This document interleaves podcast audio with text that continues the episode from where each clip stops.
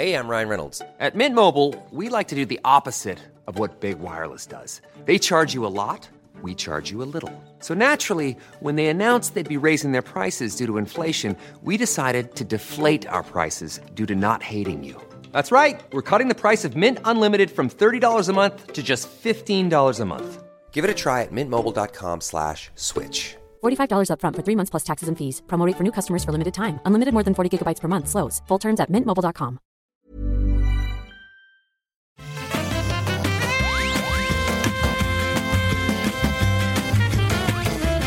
Bonjour à tous et bienvenue sur le rendez-vous jeu l'émission. On vous résume toute l'actu du jeu vidéo. On parle de consoles, de PC, même de mobile. Et oui, on parle beaucoup d'industrie et de jeux. Aujourd'hui, on a un programme chargé. On va vous parler de Narita Boy, de Monster Hunter Rise. On va parler aussi de plein de petits jeux assez cool que je suis allé regarder. En tout cas, j'ai vu tous les trailers et je vais vous euh, ressortir les plus intrigants. On a un programme vraiment sympa et euh, bah, en attendant de se lancer dans le programme lui-même, on va quand même euh, dire bonjour. Je suis Patrick Béja et je suis très heureux de recevoir Jika Loret qui est là tout le temps ou presque. Il fait partie des meubles. oui, c'est ça maintenant avec. je suis un ancien. c'est T'es un pilier de bar du rendez-vous jeu. Et bah, j'aimerais, bien être pilier de bar en ce moment, mais malheureusement, je, si je pouvais être pilier de bar, un, pilier de, bar, euh, un pilier de bar sur Zoom, c'est un peu moins, un peu moins euh, attrayant quand même. ouais, c'est moins, moins drôle. Et on a aussi Fanny Renard qui nous rejoint pour la deuxième fois de chez Goblins. Comment ça va, Fanny? Ça va super. Bon, à part euh, l'annonce d'hier, mais euh, euh, voilà, je, vais en profiter pour beaucoup jouer, beaucoup streamer, donc ça va. Exactement, exactement. et on aura aussi Jonathan, Jonathan Bushel, qui va nous rejoindre normalement, si tout va bien, en cours d'émission, et on pourra parler de Monster Hunter Rise avec lui, puisqu'il l'a testé pour Gameblog. Donc, on l'attend très gentiment et très patiemment, mais on a d'autres choses qu'on peut évoquer avant son arrivée et notamment remercier les patriotes qui permettent à l'émission d'exister en la soutenant financièrement. Je remercie spécifiquement Claude Girel, Yann B, Erwan Medek, Pierre G, Charlie Barbero et le producteur Johan Journet. Merci à vous tous de soutenir l'émission. C'est grâce à vous qu'on est là et je vous aime tous d'amour. C'est euh, grâce à vous que je peux faire ce que je fais. Donc je suis éternellement reconnaissant. Euh, donc, je le disais, on a beaucoup de choses euh, dont on va parler. Monster Hunter Rise tout à l'heure, plein de petits jeux et j'ai un, j'ai un petit truc que je vais faire. Ah mais attendez, qu'est-ce que je vois? Est-ce que Jonathan est là avec nous déjà? Bonjour. Mais bonjour Jonathan, comment vas-tu? T'as réussi à te libérer un peu plus tôt? Ouais, bah tu sais, c'est le temps de tout remballer. Hein. D'accord. on, prend nos précautions.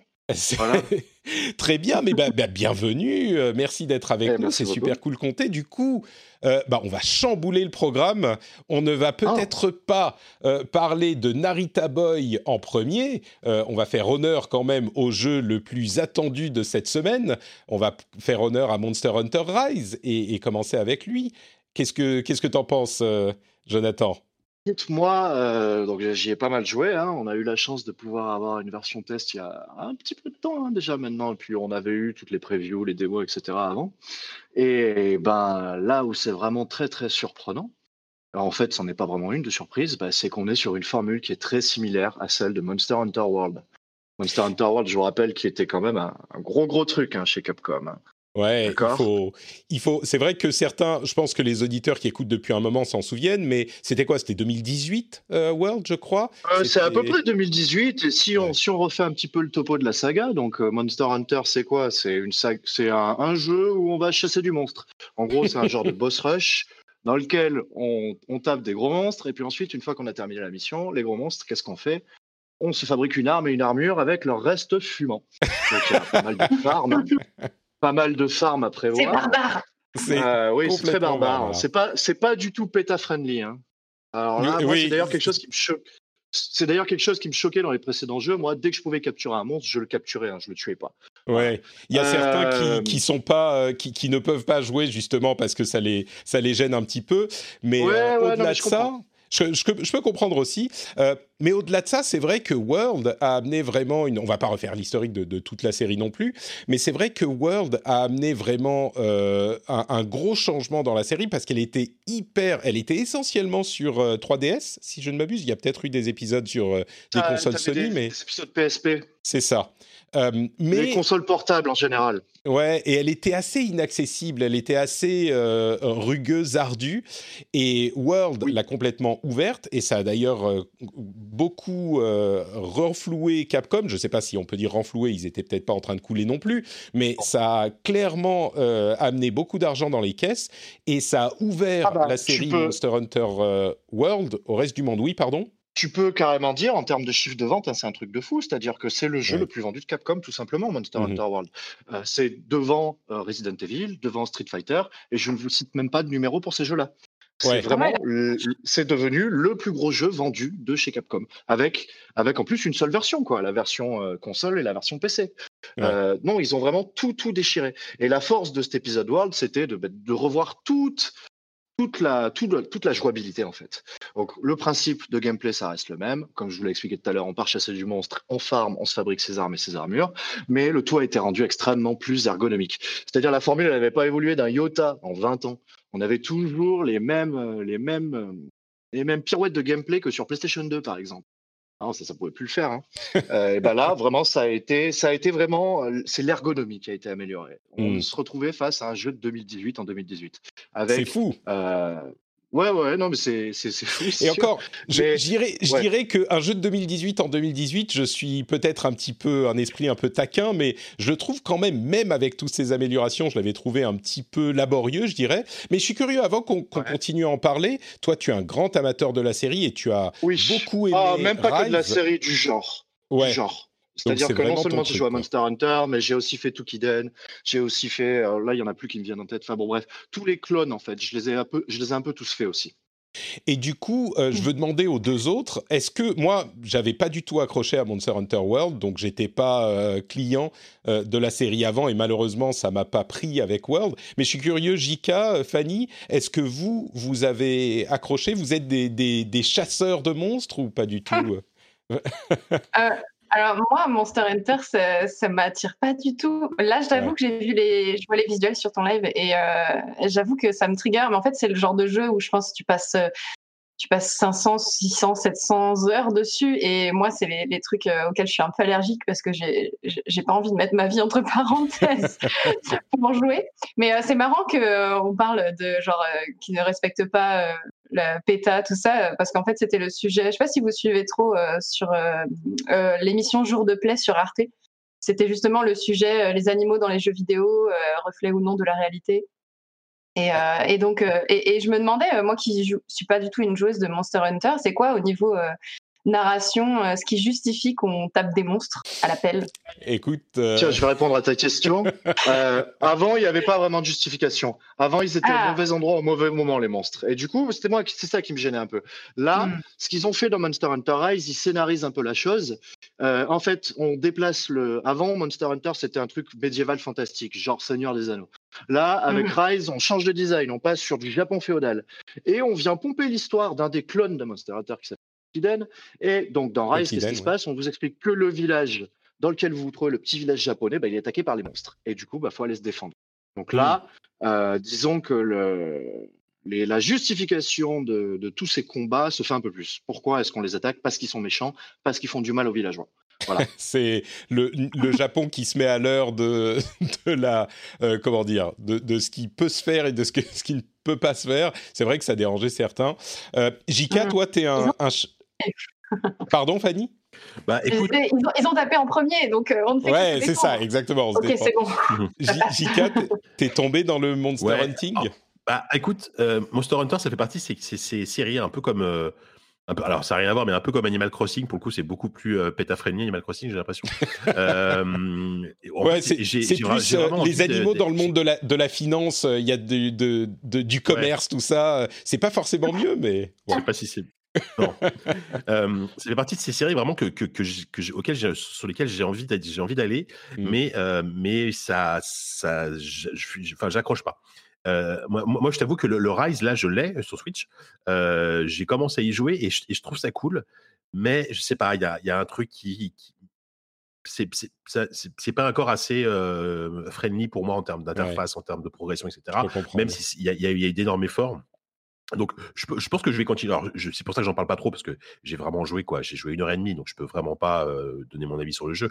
Mais je vais, je, vais quand même continuer parce que je, t'avoue que le, pour le coup, ce qui m'intéresse plus dans ce, sur ce, cette version-là, c'est le côté portable en fait. Euh, mmh. Moi, World, je me... là, ce qui est génial, c'est qu'effectivement, tu peux, enfin, Jonathan, tu vas, j'imagine, tu vas confirmer, mais c'est, que tu sors ta console, tu te fais une partie rapide et, et tu peux jouer littéralement partout. Donc, euh, et, Monster Hunter, c'est une série qui est, qui est, née, enfin, qui, a connu le succès grâce à sa version portable, avant tout quoi. Grâce à sa version portable et notamment au mode ad hoc. oui, oui, ça s'appelle comme ça sur le, Switch. Le, mode local, quoi. Local, quoi. Le, multi-local. multi-local, attention, hein, vous gardez bien vos masques. Hein. Oui, évidemment. Mais alors, justement, bon, parlons, parlons du jeu lui-même, donc Monster Hunter Rise. Euh, arrêtons d'être, euh, de, parler aux gens qui sont pas forcément fans de la, de la série et parlons à quelqu'un qui, qui la connaît. Euh, du coup, je te redonne la parole, Jonathan. Rise, c'est dans la lignée de, de World et tu l'as beaucoup, beaucoup aimé. Tu lui as mis 9 sur 10 dans ton test sur Game 9 avec un indispensable. Ouais, donc c'est quand même euh, une grosse réussite pour toi qui, qui connais le, genre et la série. Dis-nous en plus donc sur Rise, qu'est-ce qui fait ses qualités peut-être par rapport à, à World, mais aussi euh, pour euh, un jeu. Alors, euh, et puis même par rapport à, au Cross Génération qui était sorti sur Switch il y a quelques années, qui était encore un épisode de Monster Hunter World entre guillemets à l'ancienne, avec aucune amélioration ergonomique. Donc là, avec celui-là, avec Rise, le challenge c'était, bah, c'était de passer après Monster Hunter World, qui a eu toutes les améliorations dont on a toutes les améliorations dont nous avons parlé tout à l'heure. Euh, et ben le challenge il est réussi en fait, hein. parce que qu'est-ce qu'ils ont fait? Ils ont repris toute la formule de gameplay qui existait dans Monster Hunter World et ils l'ont adapté à Rise. Alors forcément, euh, le jeu tourne sur Switch, on n'est pas sur Play 4, ni sur Play 5, ni sur Xbox, ni sur PC, donc il est un tout petit peu moins beau. Ça, ça va être un petit peu le, petit point noir de l'adaptation de cette formule, euh, cette formule World sur Switch. Forcément, bah, au niveau des graphismes, ça alias de tous les côtés. Euh, le framerate démontre trop loin, il, est à 2 FPS. les textures, elles sont pas extraordinaires. La résolution, n'en parlons pas. Mais bon, c'est pas grave. Euh, pour qui sait faire fi un peu de la, technique d'un jeu, je pense que la plupart des joueurs Switch savent faire fi de cela.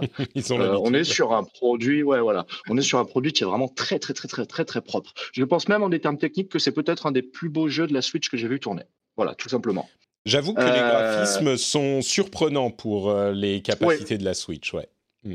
Exactement, parce qu'en plus on est sur une on est sur une grande map ouverte avec pas mal de monstres, etc. Très peu de temps de chargement. Les temps de chargement sont extrêmement courts. Ils font 15-20 hmm. secondes. C'est très agréable. C'est vrai que ça, c'est dingue. Euh, hmm. Vas-y, Jika, ouais. Donc vraiment. Non, non je dis, juste que j'abondais dans, dans, ton sens, euh, dans le sens où, euh, bah, moi, enfin moi, j'ai joué qu'en mode portable pour le moment. Je sais pas ce que ça donne sur une télé, mais je suis, je suis assez bluffé par la, par la qualité visuelle du jeu, qui est pour de la Switch, qui est assez, assez, assez dingue. En, télé, les défauts sont forcément plus visibles et euh, tu vois les petites chutes de framerate que tu vois pas forcément en mode portable. Mmh. mais les deux sont les deux sont très jouables. Hein. Aucun problème. Donc voilà, donc techniquement c'est pas ouf, mais au niveau gameplay, ben, on reprend la formule World. Donc c'est génial parce qu'on a le même jeu qu'on avait adoré sur sa Play 4 ou sa Xbox One il y a deux ans. Alors et là où c'est même encore plus fou, c'est que la formule elle est même améliorée par rapport à World. Euh, alors, j'explicite. Euh, par exemple, comme je vous avais parlé des, améliorations d'ergonomie. L'amélioration d'ergonomie de World, c'est quoi? C'est tu n'as plus besoin de sortir ta pioche pour euh, piocher euh, le, le, gisement de minerai qui se trouve sur la carte ça se fait tout seul. Bah là, dans Rise, euh, tu n'as toujours plus besoin de sortir ta pioche. Et là où il fallait piocher trois fois dans World, tu n'as plus besoin de piocher qu'une seule fois. Génial, extraordinaire. C'est le euh, genre de détail qui peut sembler euh, anecdotique à certains, mais ça, change, ton agrément de jeu. quoi. C'est exactement ça. Exactement ça. Tu joues à autre chose. C'est beaucoup plus agréable à jouer. tiens, je vous donne un autre truc qui va encore plus loin dans l'ergonomie, l'ajout de fonctionnalité, de confort. C'est on a une monture dans ce Monster Hunter World. Alors, euh, jusqu'à présent, dans Monster Hunter, on avait toujours un petit chat qui nous accompagnait, qui était, euh, qui était notre compagnon. Donc, eh ben, les amis des chats, ils étaient contents, mais les amis des chiens, eux, ils n'avaient rien. Ben là, maintenant, ils ont les amis, nos amis, les, nos amis des canidés, qu'est-ce qu'ils ont? Ils ont une petite monture, un chien qui va, sur lequel ils vont pouvoir monter et pouvoir se déplacer plus rapidement sur les cartes. Et ben, sachez qu'à d'autres chiens, vous pouvez tout faire. Vous pouvez mm. aiguiser votre arme, par exemple. Aiguiser l'arme, c'était un des pires trucs hein, dans Monster Hunter. Euh, parce qu'on est obligé de se poser dans un coin de la carte, on peut plus bouger, on est obligé d'attendre les 10 secondes de la fin de l'aiguisement. Bah là, on peut le faire à, d'autres chiens, donc c'est super, on gagne du temps. Voilà, on mm. fait ça en temps masqué. Donc vraiment, cette ergonomie-là, elle a été améliorée. Donc on va encore plus loin dans les ajouts ergonomiques. Et en plus de ça, on ajoute des ajouts de gameplay aussi, pur et dur. C'est-à-dire que, euh, par exemple, chaque arme se voit dotée d'un coup supplémentaire qui mmh. va bah, changer la façon de jouer tout simplement. Moi, je vous parle des deux petites épées, par exemple, parce que ce sont mes armes. Euh, le, quand on appuie sur rond, alors je suis désolé, je vous parle en bouton PlayStation. Donc quand vous appuyez sur rond, euh, le bonhomme fait, il tournoie, il tournoie autour du monstre, il fait une attaque tournoyante. Et ben, si vous mettez la nouvelle attaque des petites épées, le bonhomme, qu'est-ce qu'il va faire? Il va partir en l'air euh, et ensuite il va faire une vrille en descendant. Donc, bah, ça change complètement la façon dont on peut jouer son personnage. Parce qu'avant, les petites épées, c'était quoi? On allait taper dans les pieds du monstre. S'il fallait couper la corne du monstre, bah, c'est pas le joueur qui avait les deux épées qui allait s'en occuper, c'était un autre. Euh, bah là, le joueur qui a les deux épées, il va pouvoir accéder à toutes les parties du monstre et bien localiser ses dégâts. Ouais, c'est vraiment un jeu où euh, les, les, armes euh, changent énormément. Pour ceux qui connaissent pas ah, la série, on a euh, quoi une quinzaine, vingtaine d'armes aujourd'hui et chacune a des, des, coups et une manière de jouer différente. C'est presque une classe différente quand on change d'arme. Et, du coup, le fait de rajouter un coup, ça change la manière d'approcher les combats euh, quand on est équipé de cette arme-là. Donc, c'est vraiment un élément important. Euh, il y a aussi le, une sorte de grappin qui va nous permettre de nous déplacer dans les airs. Euh, Tout à fait. Un grappin qui s'accroche sur rien. C'est magique. Ah non, non, il est génial le grappin. Le grappin est génial. Mais, mais, mais peut-être, est-ce que les gens qui ne sont pas fans de la série Monster Hunter, est-ce que tu crois que ces éléments d'ergonomie qui simplifient l'approche du truc sont suffisants pour les intéresser à ce titre-là? Ou est-ce que ça reste quand même, bah, c'est un Monster Hunter, la formule est respectée Et donc, si on n'a pas aimé Monster Hunter par le passé, moi je te donne mon exemple, j'ai essayé au-delà de World, j'ai essayé les démos de, euh, la plus, de tous les jeux, en fait, de tous les Monster Hunter qui étaient disponibles, y compris celle de Rise, mais j'ai jamais réussi à accrocher. Est-ce que tu crois que Rise est suffisamment différent des autres pour plaire à ceux qui n'aimaient pas les démos et les jeux précédents, ou est-ce que ça reste quand même la même formule? Il faut de base aimer le farm. Il faut hmm. aimer les RPG, il faut aimer le farm. Si tu n'aimes pas ça, tu n'es pas au bon endroit. tu sais quoi? Il y a une question de farm effectivement qui est euh, importante parce que c'est ce qui fait l'attrait du jeu sur le long terme. Mais au-delà de ça, le gameplay euh, d'un moment à l'autre, le moment-to-moment gameplay est quand même très spécifique. On a souvent des animations qui sont très longues. C'est presque Dark Soulsien dans le fait qu'il faut ah savoir quand on va taper, quand on va apprendre ah, euh, les, mécaniques du, du, monstre. Du boss. Ouais. ouais, C'est que des. je ah, crois que tu disais dans. Enfin, c'est presque du boss rush. Euh, euh, ouais, c'est presque du boss rush, ce truc, hein, ce jeu. Hmm.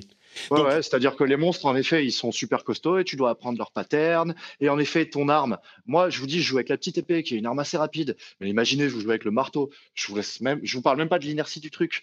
Quand hmm. tu lances ton coup, en effet, il a fini 5 secondes après. Donc, ouais, il faut bien calculer le moment où tu vas le mettre. En effet, en termes de jouabilité action, c'est dur, hein, c'est difficile. C'est pas, hmm. faut faire attention. Faut pas y aller n'importe ah. comment. Après, ce que, ce que, ce que j'ai beaucoup lu et entendu, c'est que malgré tout, euh, il est considéré par, par, les, par les connaisseurs comme, l'un des épisodes les plus faciles. En ouais, il est facile. Euh, j'ai très peu échoué de mission, moi, mmh. jusqu'à présent. Euh, je, je, roule un peu sur le jeu. En plus, je fais bien mon farm, je prépare bien mes armes. en plus, le farm, il a été un peu réduit, on vous demande moins d'éléments. donc les armes, vous les avez plus rapidement. Donc euh, ma progression, elle a été extrêmement rapide. J'ai perdu très peu de missions et les monstres, ils n'ont pas fait un pli. En effet, il est un peu plus facile que les autres. Bon, c'est peut-être que tu connais euh, très bien le genre, comme tu le disais. Peut-être que c'est moins frustrant pour un joueur débutant qui va euh, se dire, bah, je vais pas mourir à chaque fois que j'essaye de, de, faire une mission. j'ai, ouais, j'ai quand même, j'ai pas eu de réponse à ma question. Est-ce que les gens qui n'aiment ouais, pas qui n'aiment pas le, le, enfin, qui n'ont pas accroché, qui voudraient explorer le genre, est-ce que c'est, j'ai l'impression que tu es en train de dire, c'est le bon titre pour le découvrir finalement ce genre? Ah oui, si tu veux faire du Monster Hunter-like, soit tu joues à World, soit tu joues à Rise, c'est les deux meilleurs. Ça, c'est sûr et certain. et, entre les deux, est-ce que Rise est encore plus accessible? C'est ça que j'ai eu. Rise est plus accessible. D'accord. Euh, alors, euh, donc, il est plus accessible en termes de gameplay, on l'a dit, que ce soit le gameplay RPG où on te demande moins d'éléments pour farmer, ou le gameplay action qui est un peu plus facile. Et il est même un peu plus accessible dans ses menus aussi, parce que euh, c'est dans Monster Hunter, on passe énormément de temps dans les menus à, bah, à prévoir ses armes, machin et tout, etc. Les joueurs confirmés, les joueurs confirmés pourront même vous parler de leurs petites histoires de carnets dans lesquels ils notent leur progression de, de, loot. Enfin voilà, euh, ça, bon, ce sera plus trop le cas dans Rise. Vraiment, Rise est un peu plus fluide, il avance un peu plus facilement. D'accord. Ok. Il n'y a pas de. Et alors attends, j'ai toujours pas répondu à ta question en fait. Ah, j'ai toujours pas répondu à ta question. En fait. on, on, viendra à la question de, de, Fanny après. Vas-y, vas-y. Ouais. Est-ce qu'un joueur qui n'aime pas Rise euh, qui n'aime pas Monster Hunter va se plaire avec Rise, il aura plus de chances que ça lui plaise. Maintenant, mmh. si tu es allergique au concept de base, ça va être compliqué. Hein. Ouais, bien sûr. Ouais. Fanny, tu avais une question ouais. aussi? Ouais, je me, je, en fait, euh, à, à, force de regarder les images, ça me rappelle des, des vieux souvenirs euh, de MMO, euh, World of Warcraft et tout, avec euh, les montures, customisation de personnages, euh, les tabassages de, de, gros monstres et tout, et, et farm. Et mmh. je me dis, en fait, ce genre de jeu, ça me donne envie d'y jouer si je peux être avec des potes. Mais sauf que là, c'est, on est d'accord, c'est full solo. C'est par 4. Non, ah c'est par non, 4. C'est pas ah type de 4. C'est des instances de 4. Ah. Euh, 4 joueurs max. Donc, bien sûr, tu peux inviter tes potes en chat et, et passer toute la night avec eux à, à chasser du monstre. Euh, et tu peux aussi le faire en solo. Moi, par exemple, ce genre de jeu, j'aime beaucoup y jouer en solo. Mmh. Est-ce que le. Notamment le si je suis euh... sur ma Switch, dans le métro, un truc, bah, je suis tout seul, quoi. Ouais. Voilà. Est-ce que le, solo, le, le, multi, du coup, euh, sur Switch, c'est vrai que c'est parfois un petit peu son point faible, euh, à le point faible de Nintendo. Là, c'est assez simple, tu as ta liste de potes, euh, tu peux les inviter pour, oui. Pour une expédition. Ah, ça, se fait, ça se fait à la volée. Et même avec les inconnus, ça se fait à la volée aussi. C'est très simple. De rejoindre une équipe de trois joueurs déjà formés. Hmm. Ouais, ouais, ouais. Euh, C'est-à-dire que tu peux enchaîner les missions avec euh, plein de joueurs différents, en fait. Voilà. Mais du coup, comment ça se passe si quelqu'un a beaucoup joué et, euh, et son pote euh, démarre le jeu C'est pas gênant? Ah, et bah, Celui qui a beaucoup joué va guider celui qui démarre. Mmh. Okay. Parce que certaines missions seront bloquées pour le joueur débutant. Mmh. Sinon, mmh. ce serait trop facile. Tu démarres oui. ta partie, je t'emmène au niveau 30 et tu as direct le, loot de, le stuff de niveau 30. Non, ça marche pas, ça. Bon, du coup. Ah ouais, d'accord, intéressant. C'est, c'est sans doute euh, effectivement le meilleur, euh, le meilleur jeu pour se lancer. Euh, oui. tu, tu, lui as dit, euh, tu lui as donné 9 euh, avec label indispensable. Euh, qu'est-ce qui fait, et ça va être ma dernière question, qu'est-ce qui fait qu'il est tellement... j'ai presque l'impression qu'il est meilleur, peut-être que je, j'interprète un peu, mais c'est le meilleur des Monster Hunter. Qu'est-ce qui fait qu'il est meilleur que les autres? Alors, tiens, j'ai pas fini sur le gameplay tout à l'heure. Je vous Pardon, ai parlé du grappin. Vous en, avez par... vous en avez parlé vite fait. Ce grappin-là, tu sais, quand je disais que déjà les coûts, les coûts supplémentaires agrémentaient le gameplay, eh ben, le grappin, il agrémente le gameplay lui aussi. Ah, on peut l'utiliser dans les combats eux-mêmes aussi Ouais, euh, ouais pas pour dans le, les combats. Pas que pour Alors, dans les combats, non. Dans les combats, c'est génial parce que du coup, tu vas, gra... euh, tu vas lancer ton grappin sur la tête du monstre et tu vas te retrouver en face de sa tête si tu veux lui casser les dents, par exemple. Euh, et il y a un autre truc qui est génial avec ce grappin, ça ajoute une autre dimension au combat, une nouvelle dimension, il te permet de fuir quand tu t'es fait taper. Mmh. Euh, et du coup, ça, bah, ça rend le jeu le plus facile en fait, en vrai, parce que du coup, tu te prends pas la seconde attaque. En gros, le réflexe, c'est Ah quand t'es au sol, tu t'échappes au grappin. Donc ça ajoute de la mobilité euh, hors combat. Ouais, ça ajoute aussi. de la grande en combat aussi. Voilà. Donc les Mhm. combats vraiment, ils sont, ils sont, euh, ils ont ouvert les combats avec Rise. Euh, alors donc, pourquoi est-ce que c'est le meilleur? Bah, Déjà cette jouabilité là. Mmh. Je pense que c'est la meilleure jouabilité dans un Monster Hunter-like qu'on puisse trouver aujourd'hui. Euh, tiens, il y a même un truc dont j'ai pas parlé, je le citerai. Ensuite, euh, pourquoi est-ce que c'est le meilleur? Bah, Peut-être qu'il est un peu plus facile que les autres et que du coup, il est un peu plus accessible. et Peut-être que ça ramènera plus de monde. Voilà. Alors ça, les joueurs hardcore, ils vous diront qu'ils sont pas contents. Mais bon, tant pis pour eux, eux, on les écoute pas. Euh, euh, donc j'ai parlé du gameplay, j'ai parlé euh, la durée de vie. Alors la durée de vie, pour l'instant, le jeu, il est un peu light. C'est-à-dire qu'on n'a pas encore le contenu Mm. post-game, post-game, mais il va arriver. Il va arriver et à terme, d'ici quelques mois, on aura, Fanny le disait tout à l'heure, de quoi passer 5 ou 600 heures sur le jeu. Même si moi, je vous avoue, je passe pas autant de temps que ça sur ces jeux-là. Euh, moi, je m'arrête à une centaine d'heures à peu près. Oh, bah, c'est pas rien du tout. c'est un C'est pas de pas aller euh, jusqu'au bout, euh, je vais pas faire le 100%, je sais pas. Non, non, le 100%, c'est pour les, c'est pas pour moi. Moi, j'ai, un- j'ai, même deux métiers, tu sais quoi. Donc, voire même un troisième si tu as envie. Donc, euh, non, le 100%, c'est pas possible, c'est impossible. Euh, et voilà. Et donc, le dernier truc dont j'ai pas parlé sur ce jeu, ouais. et qui est, je pense, une des choses vraiment géniales qu'ils ont mis en place dans ce Monster Hunter, si j'en ai parlé vite fait tout à l'heure, je vous avais dit qu'avant Monster Hunter, c'était du, Heroic Fantasy classique, basique. Euh, bah là, c'est devenu euh, de l'Heroic Fantasy, mais dans le Japon féodal. Et du coup, qu'est-ce qu'on y gagne? Eh ben, on y gagne un design qui a changé. Euh, les décors, on retrouve des Tsunoya, des temples, des trucs, c'est vraiment super beau. On retrouve les décors de Kusai, en fait, au fond. Voilà, tout mhm. simplement. Euh, les musiques, elles sont géniales. Il y a des, des, musiques avec des, des, musiques traditionnelles, avec des airs chantés, qui sont du plus bel effet. Ça, c'est vraiment stylé. Ça, ça m'a fait penser un peu à Nier Automata au niveau de la musique. Voilà, au niveau de la bande son. Euh, et bah, tout est plus beau. Les armures sont japonisantes, les monstres, les nouveaux monstres sont japonisants. Euh, et du coup, cet aspect très Japon féodal, bah, ça va attirer une nouvelle frange de joueurs vers la licence. Mmh. Parce que bah, c'est un univers qui est quand même assez féerique, assez beau, et qui, en termes de design, fait rarement de fausses notes. D'accord. Ah, c'est voilà, qui, me, qui me ferait y jouer, quoi. L'univers euh, Japon euh, médiéval, tout ça, avec les, les, anciennes architectures, euh, les décors et tout. Même les monstres, en fait, je suis assez sensible à tout ce qui est design de créatures. Genre, limite, j'aimerais plus acheter un l'artbook, en fait découvrir les, les graphiques et tout. Il y a, il y a un énorme artbook? Oh, ça arrivera un moment, je suis sûr, oui. Ah, c'est marrant. Écoute, Jonathan, euh, je suis, je pense pas tout à coup me transformer en fan de la série, mais tu m'as au moins donné envie de relancer la démo euh, parce que j'avais pas pensé à utiliser les, le grappin pour dynamiser le, combat lui-même. Moi, j'ai toujours eu un problème avec les combats un petit peu lourds. Essaye, des armes euh, différentes. Essaye j'avais joué une vingtaine d'heures à World quand même, j'avais essayé plusieurs armes. Et, ah, euh, c'est quand même pas mal. Hein. Ouais, ouais, ouais, j'avais un peu joué. T'as le temps de voir un petit peu. Hein. Bon, on verra. Je retenterai la démo. Merci en tout cas pour cette. Euh, bah, de rien. C'était un ce plaisir. Petit résumé. Euh, écoute, si je sais que tu es très occupé. Si tu veux filer, tu peux. Si tu veux rester avec nous, tu peux aussi. Ouais, non, je vais filer. Je suis désolé. Pas de souci. Je vais en profiter. Je vais, je vais avoir le temps de manger du coup. Parfait, c'est génial. Est-ce que tu peux nous dire avant de partir où on peut te retrouver, peut-être sur Twitter Alors, Gameblog bien ouais, j'ai un Twitter, Johnny One, euh, J-O-N-I-W-N.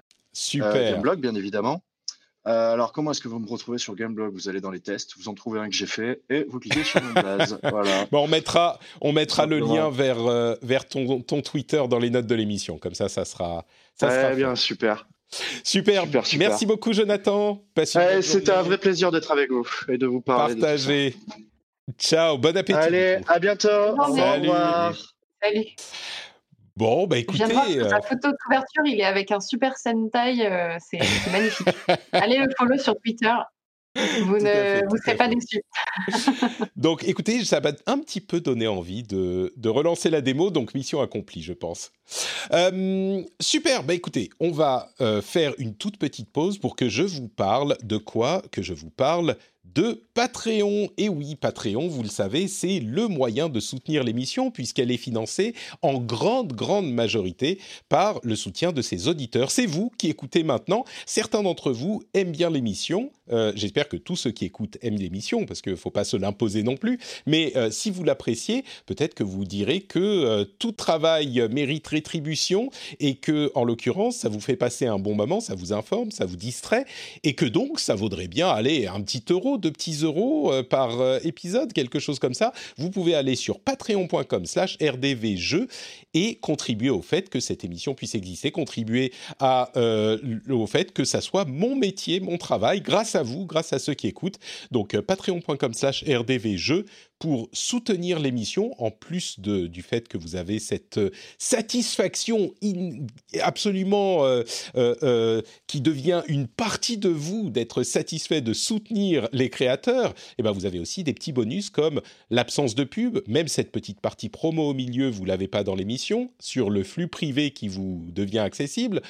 Vous avez aussi des contenus bonus, vous avez des time codes pour euh, passer d'un euh, moment à l'autre de l'émission s'il y a une partie qui vous intéresse pas, etc., etc. Donc euh, plein de petits bonus. Il y en a d'autres en plus, comme l'after show qui est disponible pour les auditeurs de, qui sont patriotes sur le flux privé. C'est un petit moment communautaire de discussion tranquille qu'on fait après l'émission classique, qu'on enregistrera d'ailleurs tout à l'heure.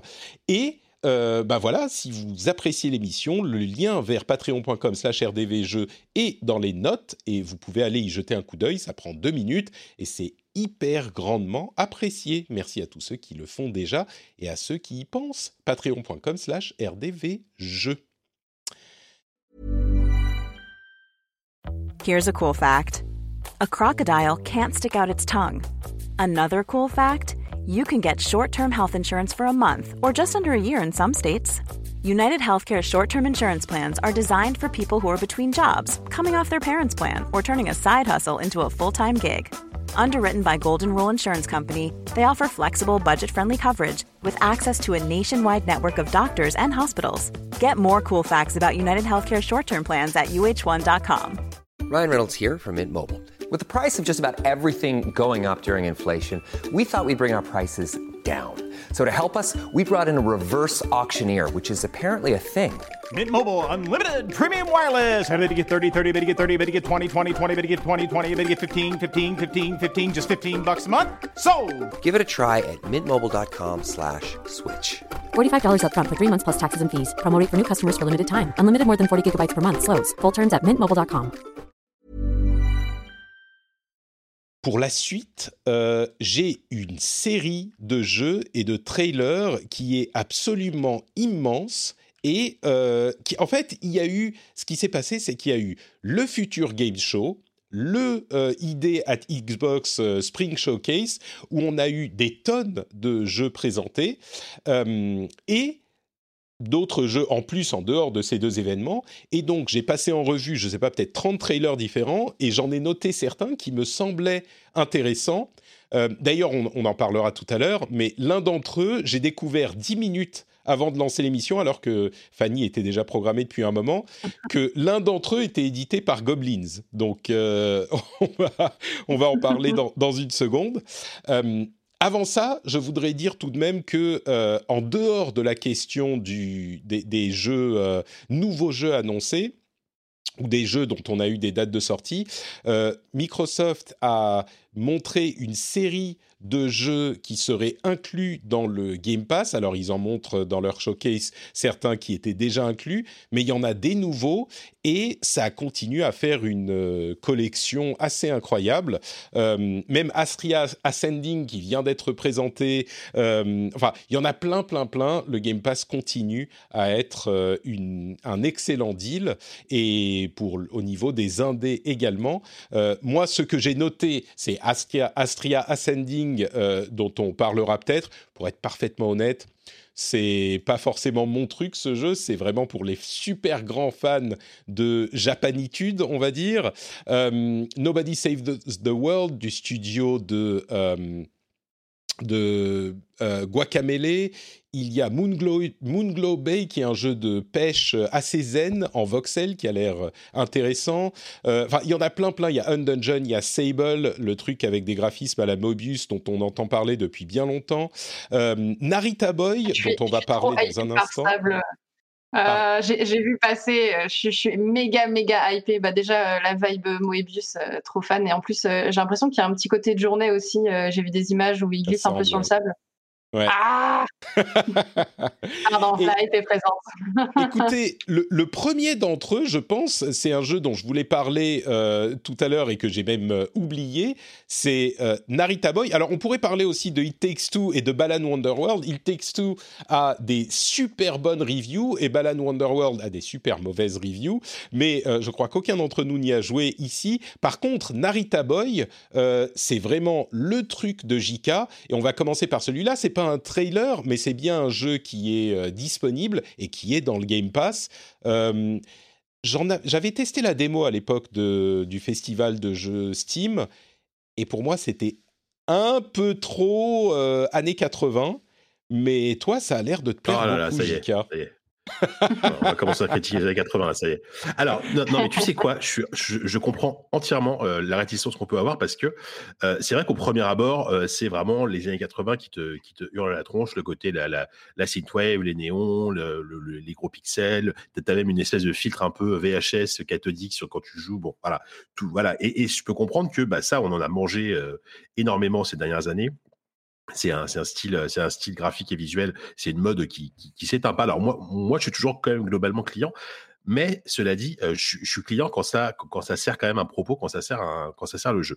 Et euh, Narita Boy, je trouve, le fait très bien parce qu'en plus, de, de, cette esthétique de base qui fait un peu, qui fait même pas qu'un peu très années 80, mais même le scénario, c'est une espèce de, variation de trône avec un côté très, très religieux. vraiment, enfin, c'est assez étrange au niveau du scénario. Euh, donc on, comprend pas tout d'ailleurs. Par contre, c'est quand même au service d'une direction artistique qui, qui vraiment est, est assez incroyable. Euh, C'est-à-dire que encore une fois, au-delà du trip visuel années 80, tu vraiment des designs de personnages, de créatures, euh, des, des, décors de fond qui, sont des sortes de mélanges entre des, des, décors qui pourraient être presque être de l'heroic fantasy, mais toujours avec un, côté numérique, euh, euh, pixel, euh, qui te ramène en fait à, quelque chose de très, ouais, de très marqué. Euh, et tu vois, en fait, en fait, c'est pas juste un habillage années 80 pour faire cool. C'est vraiment mmh. le, le, le, le c'est vraiment le fond du jeu qui est, qui est vraiment, c'est dans, dans une sorte d'état d'esprit, euh, euh, l'informatique des années 80 en fait, enfin, tel qu'on l'imaginait dans les années 80. C'est pour ça que je parle de Tron. C'est vraiment voilà, comment est-ce qu'on imaginait le futur dans les années 80. Et ça, ça reprend ça, mais vraiment, ça le fait très, très, très bien.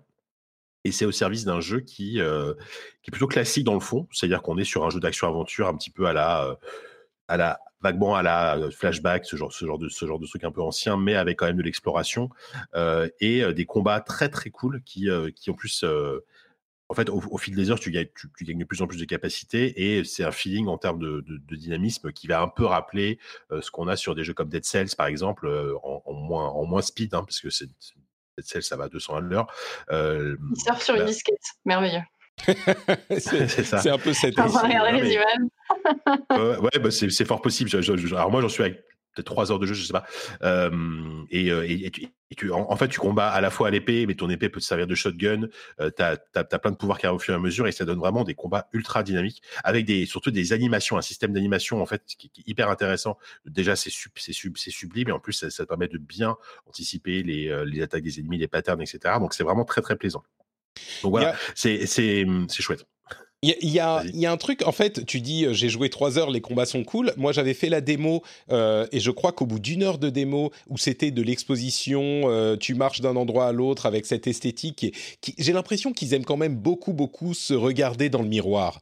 Euh, dans, dans, dans, ce jeu. j'ai l'impression que les développeurs sont très très amoureux de, de ce qu'ils ont fait et du coup, ça, le rythme en pâtit, ouais. je trouve. Et au bout d'une heure à explorer euh, la salle du grand frère, euh, enfin il y a tout le, le, lore qui est exposé pendant très très longtemps. Mmh. J'en ai eu marre et je crois que j'ai eu genre 5 minutes de, de combat et c'était très lent quoi. Est-ce que c'est vraiment ça alors, vaut le coup de, je, de persister alors non, alors, bah alors, tu, tu, pour, pour, le coup, la démo, je sais pas exactement ce qu'elle qu contenait, mmh. mais là, quand même, rapidement dans le jeu, tu as des combats, tu as, as, un équilibre entre les combats, l'exploration et la narration qui est, qui est, qui est, on va pas se mentir, assez particulière. C'est-à-dire que mmh. euh, quand tu croises un, un, personnage, il va commencer à te sortir des, des termes euh, techno-religieux euh, très obscurs. Euh. En, en, fait, tu, tu sens qu'ils ont créé un lore dont ils sont assez fiers, et, mais ils te le balancent un peu comme ça. C'est vrai que ça, ça, ça peut être un défaut. Euh, par contre, l'équilibre entre combat, action, euh, plateforme, exploration, il est, euh, je trouve, il est, vraiment agréable parce qu'en plus, tu vois, tu as des boss assez régulièrement, la, difficulté est bien dosée. Par contre, le, le, vrai défaut que j'ai sur le jeu, c'est que je pense que c'est un jeu qu'il faut faire d'une traite ou alors faut, faut éviter de le lâcher pendant, pendant, pendant, pendant plusieurs jours parce qu'en fait, tu as, as, as, un objectif, mais tu aucune carte, tu aucune, mmh. euh, aucune indication sur le chemin où aller et tu peux rapidement te perdre et te, devoir te dire, bon, voilà, attends, par rapport à ce qu'il me dit, où est-ce que je dois aller? Donc, tu fais des allers-retours. Euh, si, si, ça c'est un peu dommage. Je, je, je trouve vraiment qu'une carte, enfin même si c'est pas un jeu type Metroidvania, mais une, une, carte du monde, ça a vraiment aidé parce que parce qu'il y a, il y a quand même plusieurs moments où tu tu, tu te souviens plus où, où, se trouve tel endroit parce qu'il y a quand même beaucoup d'allers-retours, tu vois, des clés à débloquer, des cartes, etc. Donc c'est un peu. Moi j'étais perdu dans la première demi-heure, donc. Euh... Ok, bon écoute, ouais, c'est bah, voilà. un jeu, c'est un jeu qui je pense ne laisse pas indifférent et beaucoup de gens l'aimeront beaucoup. Moi, ça m'a, ça m'a un peu, ouais, je trouve ah vraiment bah. qu'ils se, ils sont amoureux de leur truc, quoi. Ce qui est bien, mais euh, bon. esthétique. Ouais, en termes de DA, en termes de direction artistique, je pense que c'est quand même un jeu qui, qui peut être assez clivant. C'est-à-dire qu'effectivement, mmh. soit, soit tu adhères à fond, mais, mais, mais par contre, j'insiste sur le fait que c'est pas juste un habillage années 80 euh, synthwave pour faire cool. D'ailleurs, la bande son, tu vois, évite l'écueil de, euh, de, de, la bande son à la, euh, à la Carpenter Brut ou à la à la comment on appelle ça oh, à la Kavinsky tu vois c'est plus un mm. truc très très John Carpenter avec ah, j'adore Carpenter Brut je, porte littéralement t-shirt Carpenter Brut pendant que je fais cette émission mais mais par contre c'est vraiment entendu et réentendu par contre c'est plus une bande son avec des, longues plages de, musique assez, assez, assez, assez calme, très atmosphérique. On, a mmh. l'impression d'être dans, dans, un film de, John Carpenter, tu vois, en termes de bande son. Et je, trouve que ça sert énormément l'ambiance du jeu. Bon. j'ai enfin retrouvé le, jeu auquel ça m'a fait penser. depuis tout à l'heure, j'avoue, je suis sur mon téléphone à me dire, mais putain, c'est quoi le nom de ce truc? Et ça me fait penser à Hyper Light Drifter, qui était dans un univers un peu plus euh, euh, magique, euh, fantasy, tout ça. complètement. Mais, l'animation m'a fait penser à ça, et puis le côté un peu euh, euh, rétro, pixel art et tout, euh, ça, ça me fait pas mal penser. Mmh. Et j'avais beaucoup kiffé. Bah, je suis plutôt hypée en vrai. Je suis assez d'accord. En fait, en même en termes de, c'est vrai, j'y avais pas pensé, mais en termes de gameplay, même ça, peut vraiment, ça ressemble à une proposition des Drifter, mais en, en 2D, enfin, en, vue de côté, quoi. Même tu vois, mmh. au niveau, du feeling des combats, au niveau de l'exploration, c'est, vrai que c'est assez emprunté, de, c'est assez, c'est, assez proche de ça. Bah écoutez, ça s'appelle Narita Boy et c'est dispo dans le Game Pass dès maintenant, donc euh, allez vous faire plaisir. Euh, on continue. Il y a euh, plusieurs jeux en fait que j'ai retenus parmi tous les. Il y, en a une petite quoi, une petite dizaine. et on va faire un jeu. Je vais vous lire en fait. J'ai mis les dans les notes de l'émission. J'ai mis.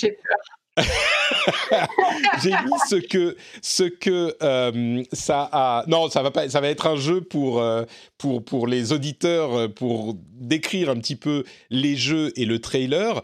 J'ai mis la description pour m'en souvenir en fait, parce qu'il y en a tellement, j'arrivais pas à me souvenir de quel jeu était quoi. Et donc, je vais vous lire cette petite description en quelques mots qui est là pour définir l'essence de ces jeux. Le premier, c'est un truc qui s'appelle Loot River, et la description que j'en ai fait, c'est Tetris Children of Morta.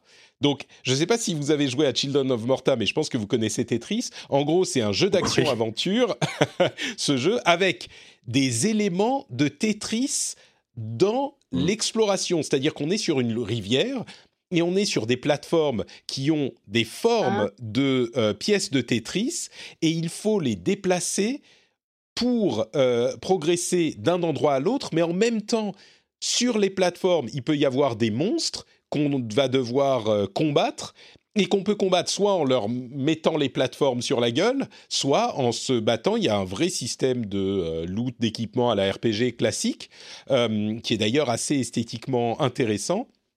Et du coup, le mélange entre les deux est complètement improbable. Et moi, ça m'a vraiment intrigué.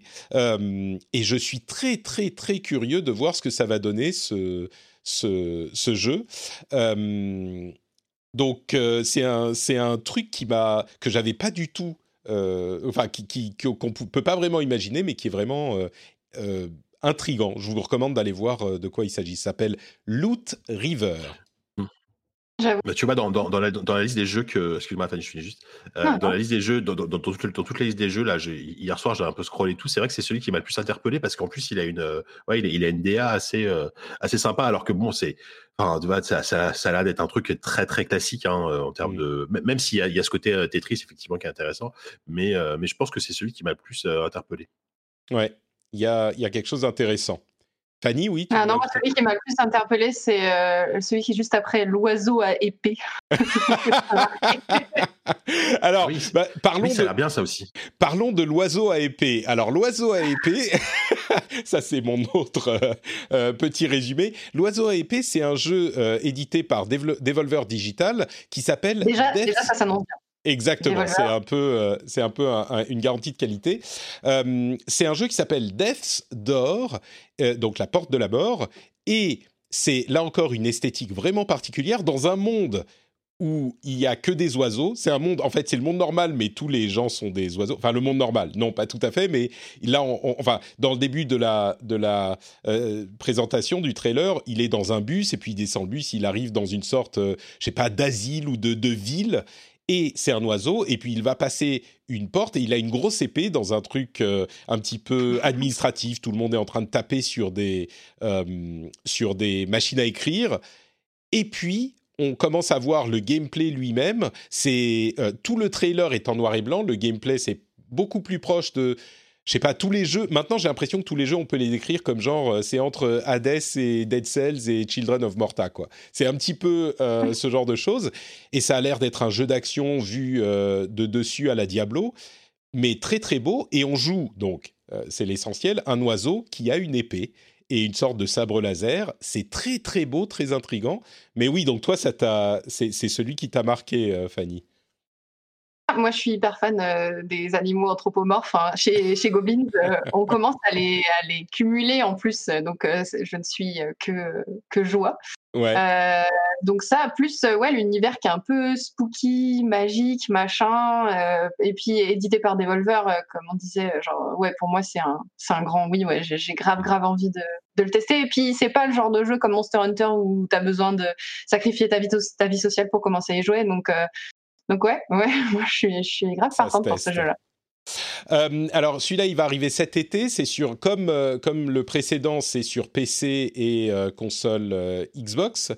et quand tu dis oiseau anthropomorphe, en fait, oui, il a, il peut attraper. Il a une sorte de d'aile qui est visiblement aussi préhensible qu'une main parce qu'il peut attraper son épée. Mais c'est pour ça que j'ai dit oiseau avec épée. C'est un oiseau. C'est vraiment genre pas un pigeon, pas entre un pigeon et un corbeau. C'est un oiseau quoi. Il est pas, c'est pas un humain qui a une tête d'oiseau. C'est vraiment juste un oiseau. C'est vraiment particulier. Euh, le suivant, euh, encore une fois, Children of Morta, c'est euh, Children of Morta. cross Path of Exile. Donc Path of Exile, pour ceux qui savent pas, c'est un jeu.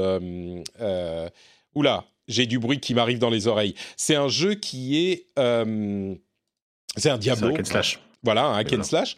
Et là, c'est un hack and slash à la Children of Morta, donc en, en rétro pixel, en, pixel art euh, assez.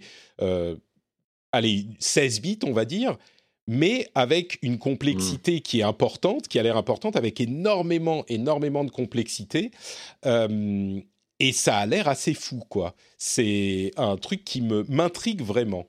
Je sais pas si vous avez eu le temps de regarder le trailer. Ouais, je l'ai regardé. je, je, te parle. Bah, en fait, le souci, c'est. Euh, moi, je t'avoue visuellement, par contre, je commence un peu à saturer ce style visuel. Ça, ça fait beaucoup penser à Enter, Enter the Gungeon aussi. Un peu. Euh, mmh. ce, ce, côté, euh, ouais, des dessins, euh, pixels un peu ronds, machin en vue du dessus. Euh, bon, je, vois, je suis pas sûr d'avoir envie de, rejouer encore à ce, à ce genre de jeu. Après, le système de craft hyper, hyper poussé et tout, ça peut être intéressant, mais, euh, c'est du craft. En termes d'originalité, c'est pas celui que je vais te dire. Bah, J'ai l'impression que l'originalité, ou en tout cas l'excès, vient du système euh, de gameplay, d'équipement de, et de capacités, c'est-à-dire qu'on peut combiner plein de capacités différentes. J'ai l'impression qu'il y en a des dizaines et l'écran est rempli d'ennemis et on les massacre vraiment comme dans les meilleurs moments de, Diablo. Et il y a énormément de loot, etc. Donc, bon, je ne sais pas si ça sera bien au final, mais moi, ça m'a intrigué, on va dire. Euh, par contre, c'est clairement le, le, mec de Shovel Knight le héros. Le, bah, non, mais j'ai l'impression qu'on peut choisir son héros. Il y, a, y, a, un petit peu ce genre d'esthétique, ouais. Ah oui, il y a une meuf, euh, il y a une meuf rousse aussi. Ouais, je crois qu'on peut, on peut choisir différents types de personnages. Euh, le suivant, bah justement, euh, on, on, en arrive au sujet. Je le décris comme Darkest Dungeon Master. J'espère que vous apprécierez cette, euh, ce, jeu de mots vidéoludique. Euh, on, me dit qu'il y a trois classes dans le jeu. Merci euh, Thomas. Darkest Dungeon Master, c'est Legend of Keepers, qui est... Ça, moi, ça me fait penser par l'interface à Darkest Dungeon, mais on joue le euh, grand méchant qui veut empêcher les aventuriers de, de, conquérir euh, le donjon et de gagner. Et bah, du coup, c'est justement un jeu qui est édité par euh, Goblins. Donc peut-être que Fanny, tu peux nous en dire un mot? Je ne connais pas ce jeu. Je n'ai jamais entendu parler. D'accord. Bon, bah écoute, c'est pas grave. Il a l'air cool. Par contre, je, te, rectifie, Patrick. Je suis, désolé de, de, faire mon relou, mais du coup, c'est Darkest de John Keeper, pas de John Master. Ah, mais oui, tu as raison, tu as raison. Très bien, très bien. Écoute, tu m'as, tu m'as battu à mon propre jeu. Oui, Fanny? Mais, ta blague marche très bien parce que nous, en fait, quand on fait des, pubs sur Twitter, Reddit et tout, on, met des fois euh, reverse euh, Darkest Dungeon. Et ça marche très bien. En général, euh, les gens captent direct en un instant de quoi ça parle. Donc, donc ouais, c'est un bon choix de mots. Et donc, ouais, Legend of Keepers, bah, ça fait plus d'un an que moi je bosse dessus. Donc, du coup, je suis community manager. Donc, j'ai pas mal joué au jeu, contrairement aux développeurs qui finalement jouent pas tant que ça en général à leur propre jeu. Mais moi, je joue pas mal pour faire des, des records, faire des screenshots, faire des gifs, faire des mèmes. Donc, euh, ouais, ce jeu, ça fait un petit moment que je suis dessus et là, euh, c'est assez ouf parce que ça y est, on arrive euh, à la fin, en tout cas, du, du développement. Même si on a encore pas mal de choses sur lesquelles on, on bosse, mais j'ai rien le droit de dire, c'est trop frustrant. mais il sort, il sort dans pas longtemps, hein, c'est le 29 avril qui sera dispo. Le 29 avril, exactement. On a annoncé la date avant-hier, hier, je sais déjà plus. Euh, et, ouais, du coup, euh, d'ici là, euh, on, va, on va avoir quelques petites annonces. Et puis même encore après le 29 avril, il y a pas mal de choses qui devraient arriver. Voilà. Mais comme j'ai dit, je ne peux rien dire. Mais ça va être vraiment cool. Mais du coup, du coup pour bon, Reverse Darkest Dungeon, c'est assez explicite, mais quand même, est-ce que tu peux nous en dire un petit peu plus sur le, le ce qu'est le jeu Il y a des est-ce qu'on construit les donjons? Est-ce qu'on a des équipes de méchants, de gentils qui arrivent qu'il faut tuer? Comment ça se passe en fait? Eh ben, c'est ça, en fait, on a, euh, on a une équipe euh, de, de, plein de monstres qu'on recrute. On a un petit peu le délire, euh, c'est une entreprise donc, qui s'appelle la Compagnie des Donjons. et du coup, on joue un maître de donjon, donc il y en a trois. Il y a le centaure, la dryade et la monkey engineer, la singe ingénieur. D'accord. Et du coup, en fonction déjà du maître qu'on choisit, le gameplay va être un petit peu différent. On va pas avoir les mêmes, les mêmes monstres de base, pas les mêmes pièges, pas les mêmes donjons, ouais. euh, pas les mêmes euh, capacités. Et, et, du coup, l'idée, c'est que voilà, on va gérer son donjon. Donc, on alterne entre des phases de combat où on a donc trois et des salves de trois héros qui viennent attaquer notre donjon. et bah, on doit défendre en plaçant des, en plaçant des monstres, en plaçant des pièges, euh, en lançant des sorts. Bonjour. il, y a ma, il, y a ma, femme qui est venue dire bonjour, elle m'a amené un, paquet. Donc bonjour à tous, vous l'avez pas entendu, mais elle dit bonjour. Vas-y, continue. Et, euh, et, et, ouais, du coup, on alterne entre euh, des phases de combat et des phases de, euh, de journal, euh, un espèce de, de, journal de bord où on a des events, on recrute des monstres, on les level up. et voilà, Donc c'est mi-gestion, mi-phase de euh, de, gameplay. Et le gameplay, c'est du tour par tour, c'est ça? Exactement, tout à fait, oui, tour par tour. Voilà. Et l'idée, c'est de, de ne pas, euh, enfin, de faire en sorte que les, les héros n'arrivent pas jusqu'au maître, parce que si, autant les monstres euh, se régénèrent après chaque combat, autant le maître ne récupère pas ses points de vie. Donc, euh, si jamais euh, le, maître qui est au bout du donjon, qui est un peu le, boss, on a d'ailleurs des, mini-boss aussi euh, à, partir d'un certain moment de jeu. On commence à avoir des, salles supplémentaires, des, plein, plein de choses qui viennent s'ajouter, plein de features qui viennent complexifier le, gameplay. mais du coup, voilà, si, bah, ce qu'on vient de voir à l'écran, quand le maître tombe, du coup, c'est game over, on doit recommencer. Mmh. Mais du coup, le côté roguelike, c'est plus roguelite, du coup, parce qu'en en fait, quand on perd, il y a quand même des, on gagne des, points, on peut ajouter des, bonus à notre maître et ça se renforce d'une game mmh. sur l'autre. Ça a l'air assez intéressant, on verra ça, on suivra ça. C'est donc le 29 et c'est sur à peu près toutes les plateformes. Euh, et c'est la fin de l'early access aussi. C'est vrai que je ne l'ai pas dit, mais euh, du coup, le jeu était en early access depuis un an. Et donc là, c'est la fin de l'early access et il y aura ah. euh, deux nouveaux modes, Ascension et Endless. J'ai, du coup, je, j'ai pas fait mon travail, on peut l'acheter déjà en early access? Ou l'early access est fini, on peut plus l'acheter? Euh, si, si, si. Euh, attends, tu me mets le doute. je vais regarder. Parce que là, si ça a donné envie aux gens. Ouais, ouais, c'est bon, il est à 17,99€ euh, D'accord. en early access euh, sur Steam, GOG, Epic. non, il n'est pas encore sur Epic. Il sera disponible justement le 29 avril sur Epic et Switch et Stadia. Super. Bah, écoute, il est partout. Mais en tout cas, il est déjà en early access sur Steam. Donc, si ça vous a plu, vous pouvez aller, euh, aller le tester. Et il y a Neurodeck aussi. Alors, celui-là, je vais être euh, complètement transparent avec les auditeurs. Hein, euh, c'est important. Euh, Darkest Dungeon Keeper et pas Master, enfin, je vais donner le, vrai nom, c'est Legend, Legend, of Keepers. Euh, je l'avais mis dans la liste et j'étais très intrigué, comme je le disais tout à l'heure, avant que euh, je me rende compte que c'était Goblins. Et donc, je voulais en parler, mais tu as mentionné aussi Neurodeck, qui est un autre jeu qui est édité par Goblins, qui qui du coup est disponible maintenant, si je ne me trompe pas. J'ai plus la date sous les yeux. Je vais regarder mon carnet. C'est un roguelite de cartes encore. Le 18 mars, je crois. Ouais, c'est ça. Est sorti. Il est, il est, déjà sorti. Mais donc, c'est un autre jeu Goblins que tu voulais évoquer aussi. C'est quoi ce jeu? Euh, ouais, alors c'est un jeu de cartes. Euh, je crois que le, attends, le sous-titre c'est Neurodeck euh, Psychological Deck Builder. Et euh, donc c'est un jeu de cartes qui parle de la santé mentale. Mmh. Où bah, du coup on, on, crée notre deck au fur et à mesure de, de la partie et on va combattre des phobies. Donc ce qui est cool c'est que en fait en travaillant sur ce jeu j'ai découvert plein de phobies que je connaissais pas du tout. Euh, je les ai plus en tête, mais genre il y a la, la, la peur euh, de l'accouchement. Euh, la créature est absolument abominable avec un, un, gros bidon et puis t'as le bébé qui sort. Non, non, non mais arrête-toi, on attend notre fille euh, dans, dans, dans, les quelques ah, jours qui viennent. Donc, euh, bon, je vais, déjà, je vais pas jouer à Neurodeck. c'est fini. Ah oui, t'as as la peur, la peur des microbes, la peur. ah bah ça tombe bien pour la pour la pandémie, c'est parfait. ah ouais, ouais. Mais il y a, voilà, il y a, y a, plein de. En fait, il y a, y a, énormément de phobies. Je, je, savais pas, genre quasiment euh, tous les trucs que tu peux imaginer, il y a une phobie qui existe et il y a un nom latin pour, et il y a des gens qui, qui en souffrent vraiment. Est-ce qu'il y a une, est-ce qu'il y a une phobie, euh, une phobie de que les gens n'aiment pas le, le dernier épisode du rendez-vous jeu que tu viens de faire euh, ou de ta création sur euh, YouTube? Je suis sûr qu'il y a une phobie pour ça aussi. Pardon, j'arrête de oh, t'interrompre.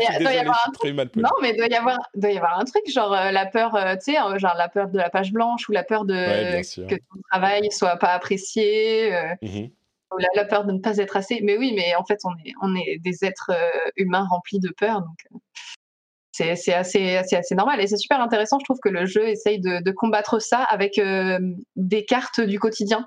Euh, je trouve ça assez euh, intelligent. Genre, il y a plein de petites choses, genre pensée positive. Il y a une carte, c'est genre pensée positive. Il y a une carte, c'est pizza. ça s'appelle comfort food d'ailleurs, je crois.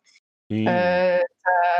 une carte, c'est le thé un thé chaud, il y en a une c'est lever de soleil, amitié, voilà, t'as, as plein de, c'est plein de petits éléments du quotidien qui t'aident à, à, combattre tes peurs et, je trouve que c'est un beau message en fait. D'accord.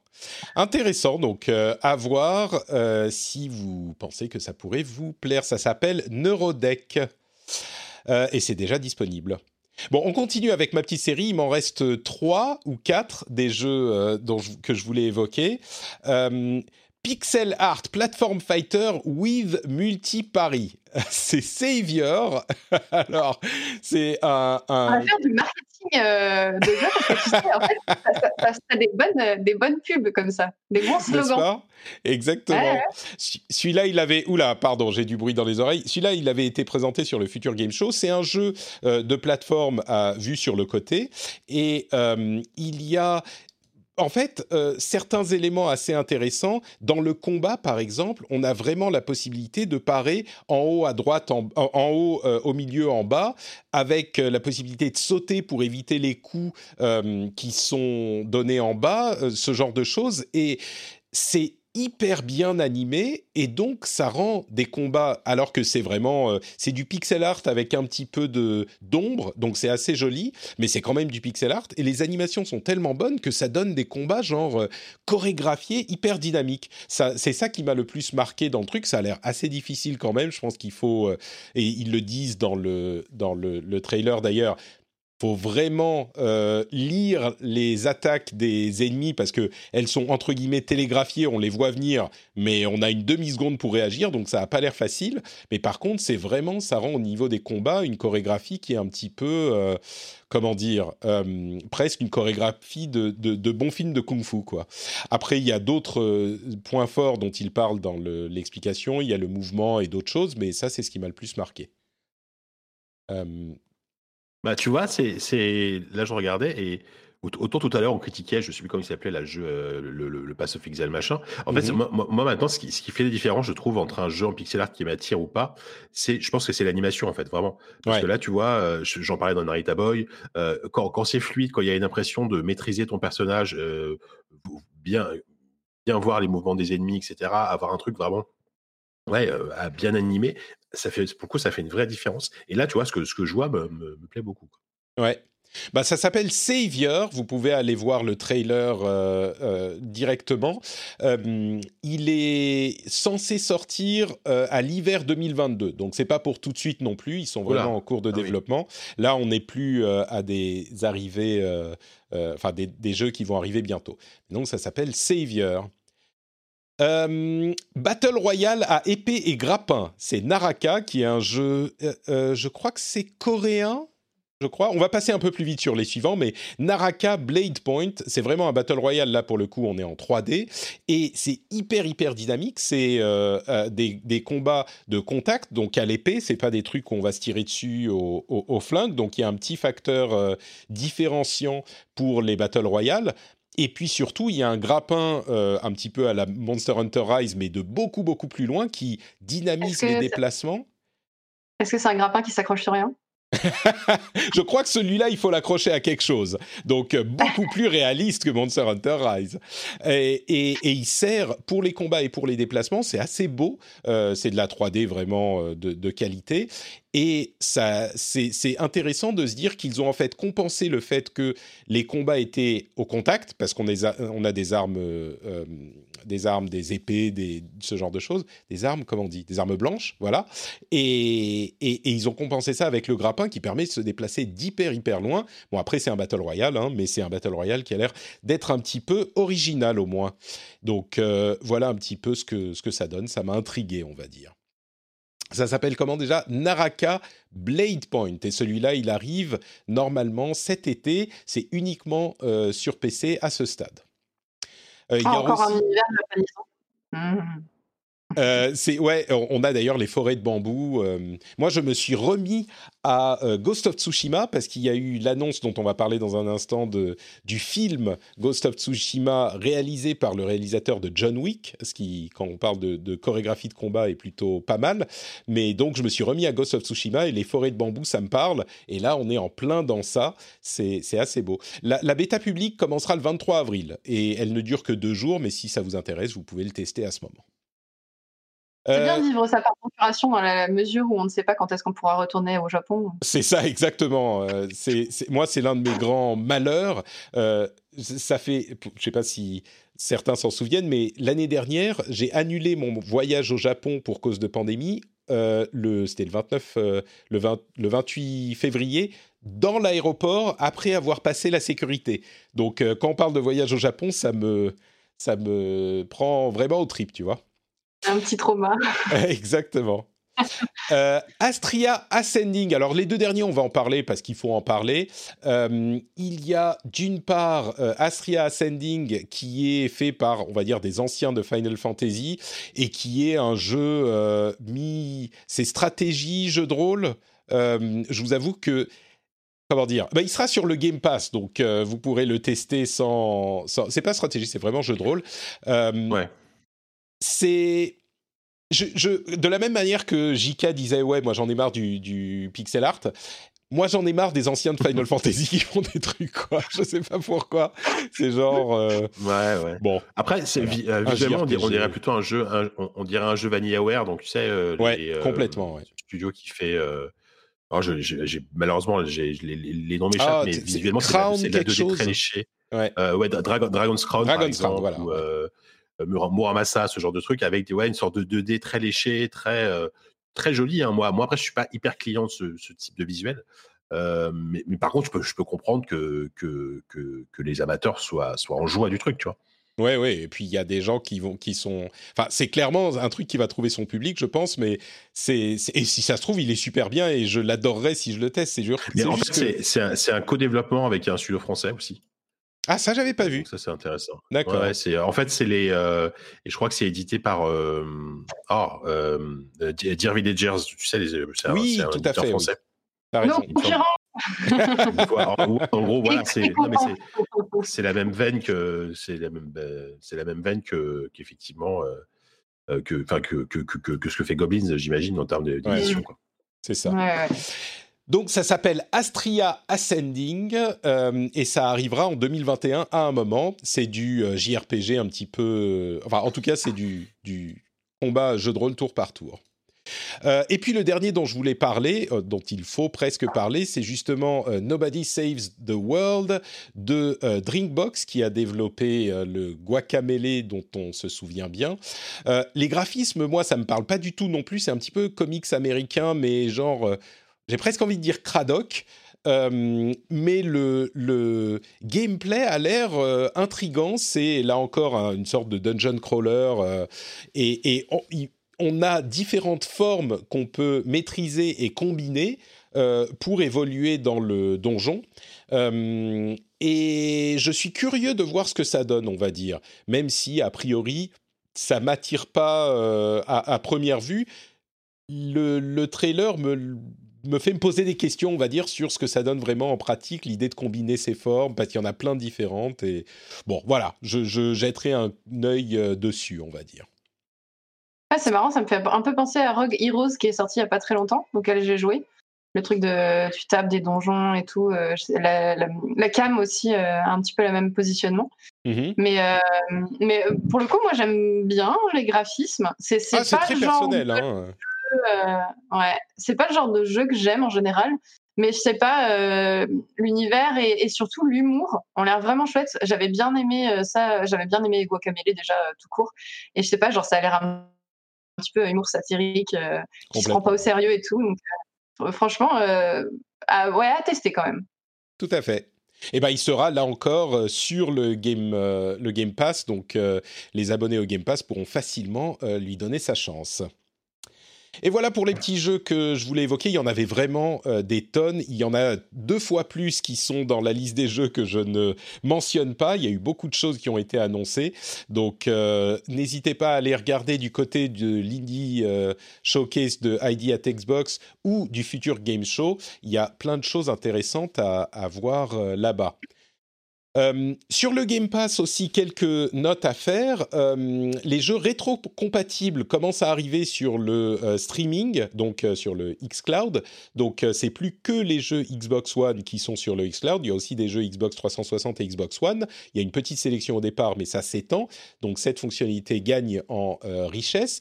Et le, test des jeux gratuits, des jeux free-to-play sans Xbox Live est en cours. Donc ça devrait arriver aussi bientôt. Puisqu'on parle de trucs gratuits, euh, le PS Plus, enfin de trucs gratuits, voyez que je mets les guillemets, euh, le PS Plus va offrir ce, mois-ci Days Gone, ce qui est bon un, jeu sympathique à avoir, et aussi on le savait déjà, mais je le reprécise, Oddworld Soulstorm, qui est sans doute l'un des seuls moyens de me faire tester Oddworld Soulstorm que j'aimerais peut-être, mais qui a priori n'était pas mon truc. Et ben là, il y a, euh, enfin, on le savait déjà, comme je le disais, mais euh, c'est pour rappeler que c'était l'un des jeux qu'ils avaient mis en avant à de nombreuses reprises. Et ben, il sera gratuit sur le sur le PS Plus. Par contre, si vous avez une PS3 ou une PS Vita, on a eu la confirmation officielle que les stores allaient fermer pour ces consoles cet été. Et ça m'attriste un peu, ça m'a poussé à ressortir ma PS Vita euh, que j'ai là dans les mains et que je, je tiens avec amour. Alors c'est une PS Vita, c'est une série 2000, donc c'est pas la belle avec le bel écran OLED, mais quand même je l'ai beaucoup beaucoup aimé. Et c'est marrant comme elle est tellement plus petite et compacte que la Switch ça me donne envie d'avoir soit une Switch qui est aussi compacte, soit que Sony refasse une nouvelle console portable. C'est vraiment très très cool comme console. Elle est, elle est vraiment vraiment sympa. Euh, et si vous avez des jeux qu'il faut acheter avant que le store ne ferme, parce qu'on pourra bien sûr toujours les retélécharger. Hein. Certains ont, pensé que ça voulait dire qu'on ne pouvait plus avoir les, les jeux du tout, mais on pourra toujours les retélécharger, en tout cas pendant un moment. Euh, j'ai acheté évidemment Gravity Rush, euh, Uncharted Golden Abyss, euh, etc. Mais et Persona 4, euh, je crois que c'est The Golden que j'avais sur PS Vita, et j'ai Dancing on Star. Enfin bref, s'il y a les, il faudra que je regarde les incontournables de la PS Vita pour les acheter, les télécharger, les avoir sur ma console avant que le store ne disparaisse à jamais, que ça devienne beaucoup plus difficile. Comme ça, je les aurai pour la la, la, la pas la paternité décidément, je suis obsédé par ce, ce, futur chapitre de ma vie. enfin cette expansion, mais pas pour la. Euh, pas ah, mais quel est le, terme que je cherche? Pas l'éternité, pour la. Peu. Aidez-moi. Pour la postérité. postérité. Voilà, on l'a, on l'a dit en même temps. Décidément, c'est difficile. Par, contre, est-ce que, est que ça veut dire que euh, là, tu les récupères, les jeux, tu les, as sur, tu les as sur ta console, mais si tu les effaces, tu peux, tu, tu, peux pas les télécharger Tu les as perdus si, définitivement? si. Justement, ah, euh, il y a beaucoup de confusion. Les jeux, on peut encore les télécharger si on, on les a déjà achetés. C'est juste qu'on pourrait plus les acheter parce que le store lui-même va disparaître. Donc voilà. D'accord, ok. Mais il y aura quand même, du coup, les serveurs avec les jeux seront toujours, euh, pour, pour ceux qui ont déjà les jeux, sont toujours ouverts, d'accord. Tout à fait, on peut les télécharger. Je doute qu'il y ait beaucoup de gens qui jouent à des jeux PS Vita quand tu parles de serveurs multi, mais bon, ils seront ça ensuite, c'est à la charge de l'éditeur. Par contre, le téléchargement d'un jeu sur les serveurs de Sony sera toujours possible. Enfin, jusqu'à nouvel ordre, hein. ça se trouve, dans 5 ans, ils vont nous dire, bon allez, suffit ces conneries, euh, adieu vos jeux, quoi. Euh, bah, ça, va dépendre de la, ouais, ça va dépendre de l'activité, quoi. Bah, en fait, c'est le genre de truc où euh, tout le monde se dit mais merde, mais fuck, je suis, euh, j'ai acheté un jeu, maintenant j'ai plus le droit de le télécharger. Évidemment, ça sera problématique. J'imagine qu'il y aura un, truc qui va se passer à ce moment de la part de Sony, peut-être qu'ils vont donner un peu d'argent ou je sais pas, mais c'est sûr que ça va être un, problème à un moment. D'ailleurs. Sur YouTube, la vidéo de la semaine parle de, des, avantages et des inconvénients des versions boîte et des versions euh, dématérialisées et de tout ce qu'a permis que les gens ne suspectent pas forcément l'arrivée du dématérialisé. J'ai fait une petite vidéo là-dessus d'une dizaine de minutes. Allez regarder ça. Si ce sujet vous intéresse, je pense que ça pourra vous plaire. C'est sur youtube.com slash Patrick, bien sûr. Jika, je t'invite à aller y jeter un coup d'œil. bien sûr, je, je, tu l'as déjà vu quatre fois, en fait. C'est ce que tu allais me dire. Au moins, ouais. Je, enfin, je, l'ai fait tourner en boucle toute la journée. ah merde Pour faire des vues, en fait. C'est toi, mais, mais c'est toi, mais quatre vues sur la chaîne, Damned.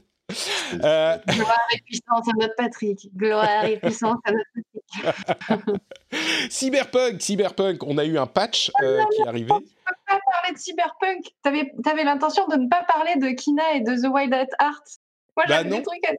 Ah, mais on peut, on peut, bien sûr. Euh, tu veux dire Kena Bridge of Spirits, dont on a vu un nouveau trailer euh, dans le futur game show? Bien sûr, dis-nous tout. Ça trop bien Mais j'étais trop hypée et du coup, là, j'ai vu que c'était dans ta liste. Je, pensais que tu allais en parler. Du coup, je me suis dit non tu vas parler de Cyberpunk On peut, on peut, on peut. Tu, sais, entre les deux, Cyberpunk est beaucoup moins intéressant. Donc, euh, Keda Bridge of Spirits, on en a beaucoup parlé parce que c'était euh, l'un des jeux les plus beaux de la PlayStation 5 et on a ah. vu un petit peu plus d'extraits ces derniers temps, notamment avec des extraits de gameplay et il semble y avoir un système de combat euh, qui a une place importante dans le jeu. Donc, euh, et là, on a vu encore plus de combats dans le dernier trailer du Future Games Show. donc, ouais, dis-nous tout, dis-nous tout. Qu'est-ce que tu en penses? Qu'est-ce que tu avais à, à nous dire? Bah, cette semaine, j'ai vu le dernier Disney, la Raya et le dernier dragon, et j'ai l'impression qu'il y a genre vraiment la même vibe. Euh, ça, me fait un peu euh, l'impression. Moi, je suis une grosse fan de Mononoke, c'est mon film préféré, et du coup, j'ai l'impression qu'il y a un peu cette vibe-là, mais euh, dont Disney s'est emparé. et en plus, il y a des espèces de. Je l'ai noté, grosse noiraude. Voilà. c'est un peu ça, c'est vrai. J'ai l'impression que ça réconcilie les fans de Ghibli mm. et les fans de Disney. Et en plus, bah, une héroïne badass mmh. dans un univers euh, fantasy, euh, magique. Euh, ouais, enfin, ça, a l'air vraiment, vraiment stylé. Je suis méga épée. Ça faisait longtemps qu'un jeu m'avait pas autant intrigué. Et, et en plus, je sais pas, j'ai l'impression que c'est c'est pas un truc qu'on a l'habitude de voir. Parce que là, on a vu plein de jeux qui ressemblent à des choses qu'on a déjà vues. Et là, j'ai l'impression qu'ils s'aventurent sur un terrain qu'on connaît pas trop. Enfin, qui est plus un terrain du film d'animation et moins un terrain de. Ouais, Et je sais pas. Bah, ouais en, matière de gameplay, je pense quand même que ça a l'air très très très classique, mais ce qui n'est pas forcément un défaut. Franchement, si c'est bien fait, ça peut être euh, ça peut être sympa. Moi, enfin moi en fait, je, vois quand même un jeu qui euh, qui va être intéressant effectivement par sa son visuel, euh, mais en gros, tu sais exactement dans quoi tu te lances en termes de en, termes de encore une fois en termes de gameplay, quoi, en termes de mécanique de jeu. Je crois que encore, une fois, si c'est bien fait, si c'est efficace, ça peut être super sympa. Complètement. Je crois que c'est monstre. J'espère que c'est pas un truc un peu Monster Hunter. Hein. non, non, je crois pas. J'ai pas l'impression. Hein. Mais je crois qu'on est, on en sait tellement peu sur euh, le jeu. On a essentiellement, on en parle à cause de ces graphismes qui sont impressionnants et ces animations qui sont impressionnantes. Euh, ça peut aller euh, dans les deux sens, disons. Soit ça sera une très bonne surprise et ça sera vraiment fun soit le gameplay va être tellement décevant que ça réussira pas à compenser la beauté des graphismes et des animations, mais en même temps, il peut y avoir une histoire prenante. Enfin, mais on est vraiment dans le noir pour ce jeu. On est tous très intrigués, je crois. C'est difficile de voir ça et de pas être intrigué, mais euh, on, est, on est vraiment dans les dans, dans les noiraudes. Euh, ça, sort, ça sort le 24 août euh, sur PC et PlayStation. Euh, je, je, pense que c'est sur PlayStation 5 qui sera vraiment intéressant, mais je, je me demande s'il sera sur PlayStation 4 aussi. Je suis pas tout à fait sûr. Je croyais que c'était PlayStation 5 seulement, mais en même temps, un éditeur tiers, j'imagine qu'il a intérêt, à moins d'avoir beaucoup d'argent de Sony, à sortir sur toutes les consoles. Mais je sais pas si ça serait, si ça serait sûrement possible à sortir sur PS4 aussi. Pas aussi beau, bien sûr. Quelqu'un qui dit PS4 aussi. PS4 aussi, bah voilà, donc euh, je pense qu'il sera... Là, c'est les versions euh, PS5 qu'on nous a montrées quand même. Euh, et l'autre jeu que tu voulais évoquer, que j'ai failli mettre dans ma liste à moi, c'est Wild at Heart. et je vais, je vais te laisser en parler du coup, parce que je t'avoue que moi, de ce que j'en ai vu, j'en sais pas grand-chose. Et je suis... C'est un des jeux qui sera sur Game Pass et il sort dans pas si longtemps, dans un mois et demi, je crois, le 20 mai. Je, je, suis comment dire, intrigué, mais pas forcément séduit. Toi, tu as l'air de l'attendre euh, avec impatience, euh, Bon, euh, je, là, je t'avoue que je suis en train de me remettre la page Steam sous les yeux parce que je me souviens plus du gameplay. Mais en fait, en fait je l'ai testé à la PAX East. C'était mon, mon, dernier voyage juste avant la vague confinement, etc. Et, euh, et c'était mon gros gros coup de cœur euh, de la Paxis. En plus, j'ai rencontré euh, le, le, développeur euh, avec qui je suis toujours en contact, qui est, qui est un mec adorable, Alex Atkins d'ailleurs, qui est le, le, le, narrative designer chez Moonlight Kids. Et, et, et, ouais, le jeu est super chouette. Enfin, la musique m'a vraiment touchée. L'univers est tout mignon. Euh, les, les, personnages ont l'air vraiment, euh, vraiment chouettes. Et, euh, et, au niveau du gameplay, en tout cas, c'est vraiment facile à prendre en main. C'est, moi, j'aime bien les jeux qui, voilà, qui, qui demandent pas trop de skill et qui sont un peu, un peu chill. Mmh. Et ouais, les mécaniques, je me souviens pas de tout. Il faudrait que, il faudrait que j'y rejoue. Euh, en plus, bah, c'était un petit peu rapide. Souvent, sur les events, t'as pas trop le temps, donc tu testes 10 minutes et puis tu discutes en même temps avec les devs. Mais, mais, mais c'est vrai que ce qui marque, en fait, ce qui, ce qui, marque au-delà du gameplay, c'est euh, vraiment les graphismes et l'animation. C'est un peu des décors en papier découpé, je dirais, mais vraiment très beau. C'est et les, les, personnages aussi sont un peu en papier découpé, mais c'est pas non plus. Euh, c'est un peu péjoratif de dire ça, je crois, mais c'est pas le cas. C'est vraiment beau et euh, c'est une aventure dans la nature qui est intrigante. Je ne sais pas très bien comment le décrire, mais graphiquement, ça laisse pas indifférent. Et, et c'est surtout ça qui m'avait marqué. Donc, euh, il sera dans. J'ai l'impression. Euh, ah, vas-y, vas-y. Non, je dis juste qu'il sera dans le Game Pass, donc on pourra là encore tous le tester. Mm. Mais oui, vas-y. Pas de ouf. Et puis là, en regardant le, trailer que tu diffuses, en fait, je me rends compte qu'il y a plein de mécaniques que je connaissais pas. Et mm. donc, je, je, me demande c'est pas le genre de jeu qui, qui, qui, arrive à te surprendre tout au long de ton, de ton gameplay. Quoi. Ouais. Donc gardez un œil dessus, ça s'appelle The Wild at Heart. Et il arrive le 20 mai, notamment sur euh, Game Pass. Il sera aussi sur PC. C'est bon, tu peux parler de Cyberpunk. Écoute, tu sais quoi, franchement, c'est pas hyper intéressant, donc on va euh, parler de Cyberpunk juste très rapidement.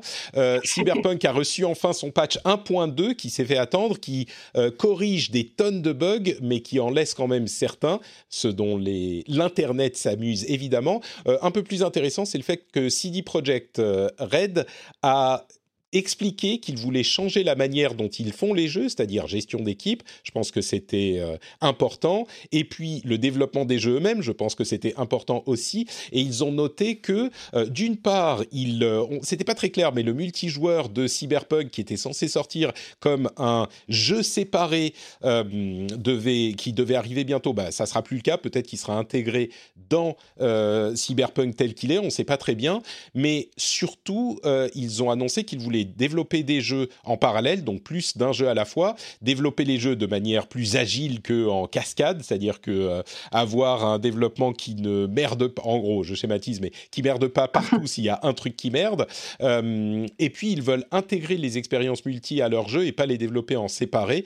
Donc euh, ça pourra donner des trucs intéressants à l'avenir s'ils réussissent un petit peu à se ressaisir. Et puis, il y a une petite série de news supplémentaires sur laquelle je vais passer rapidement.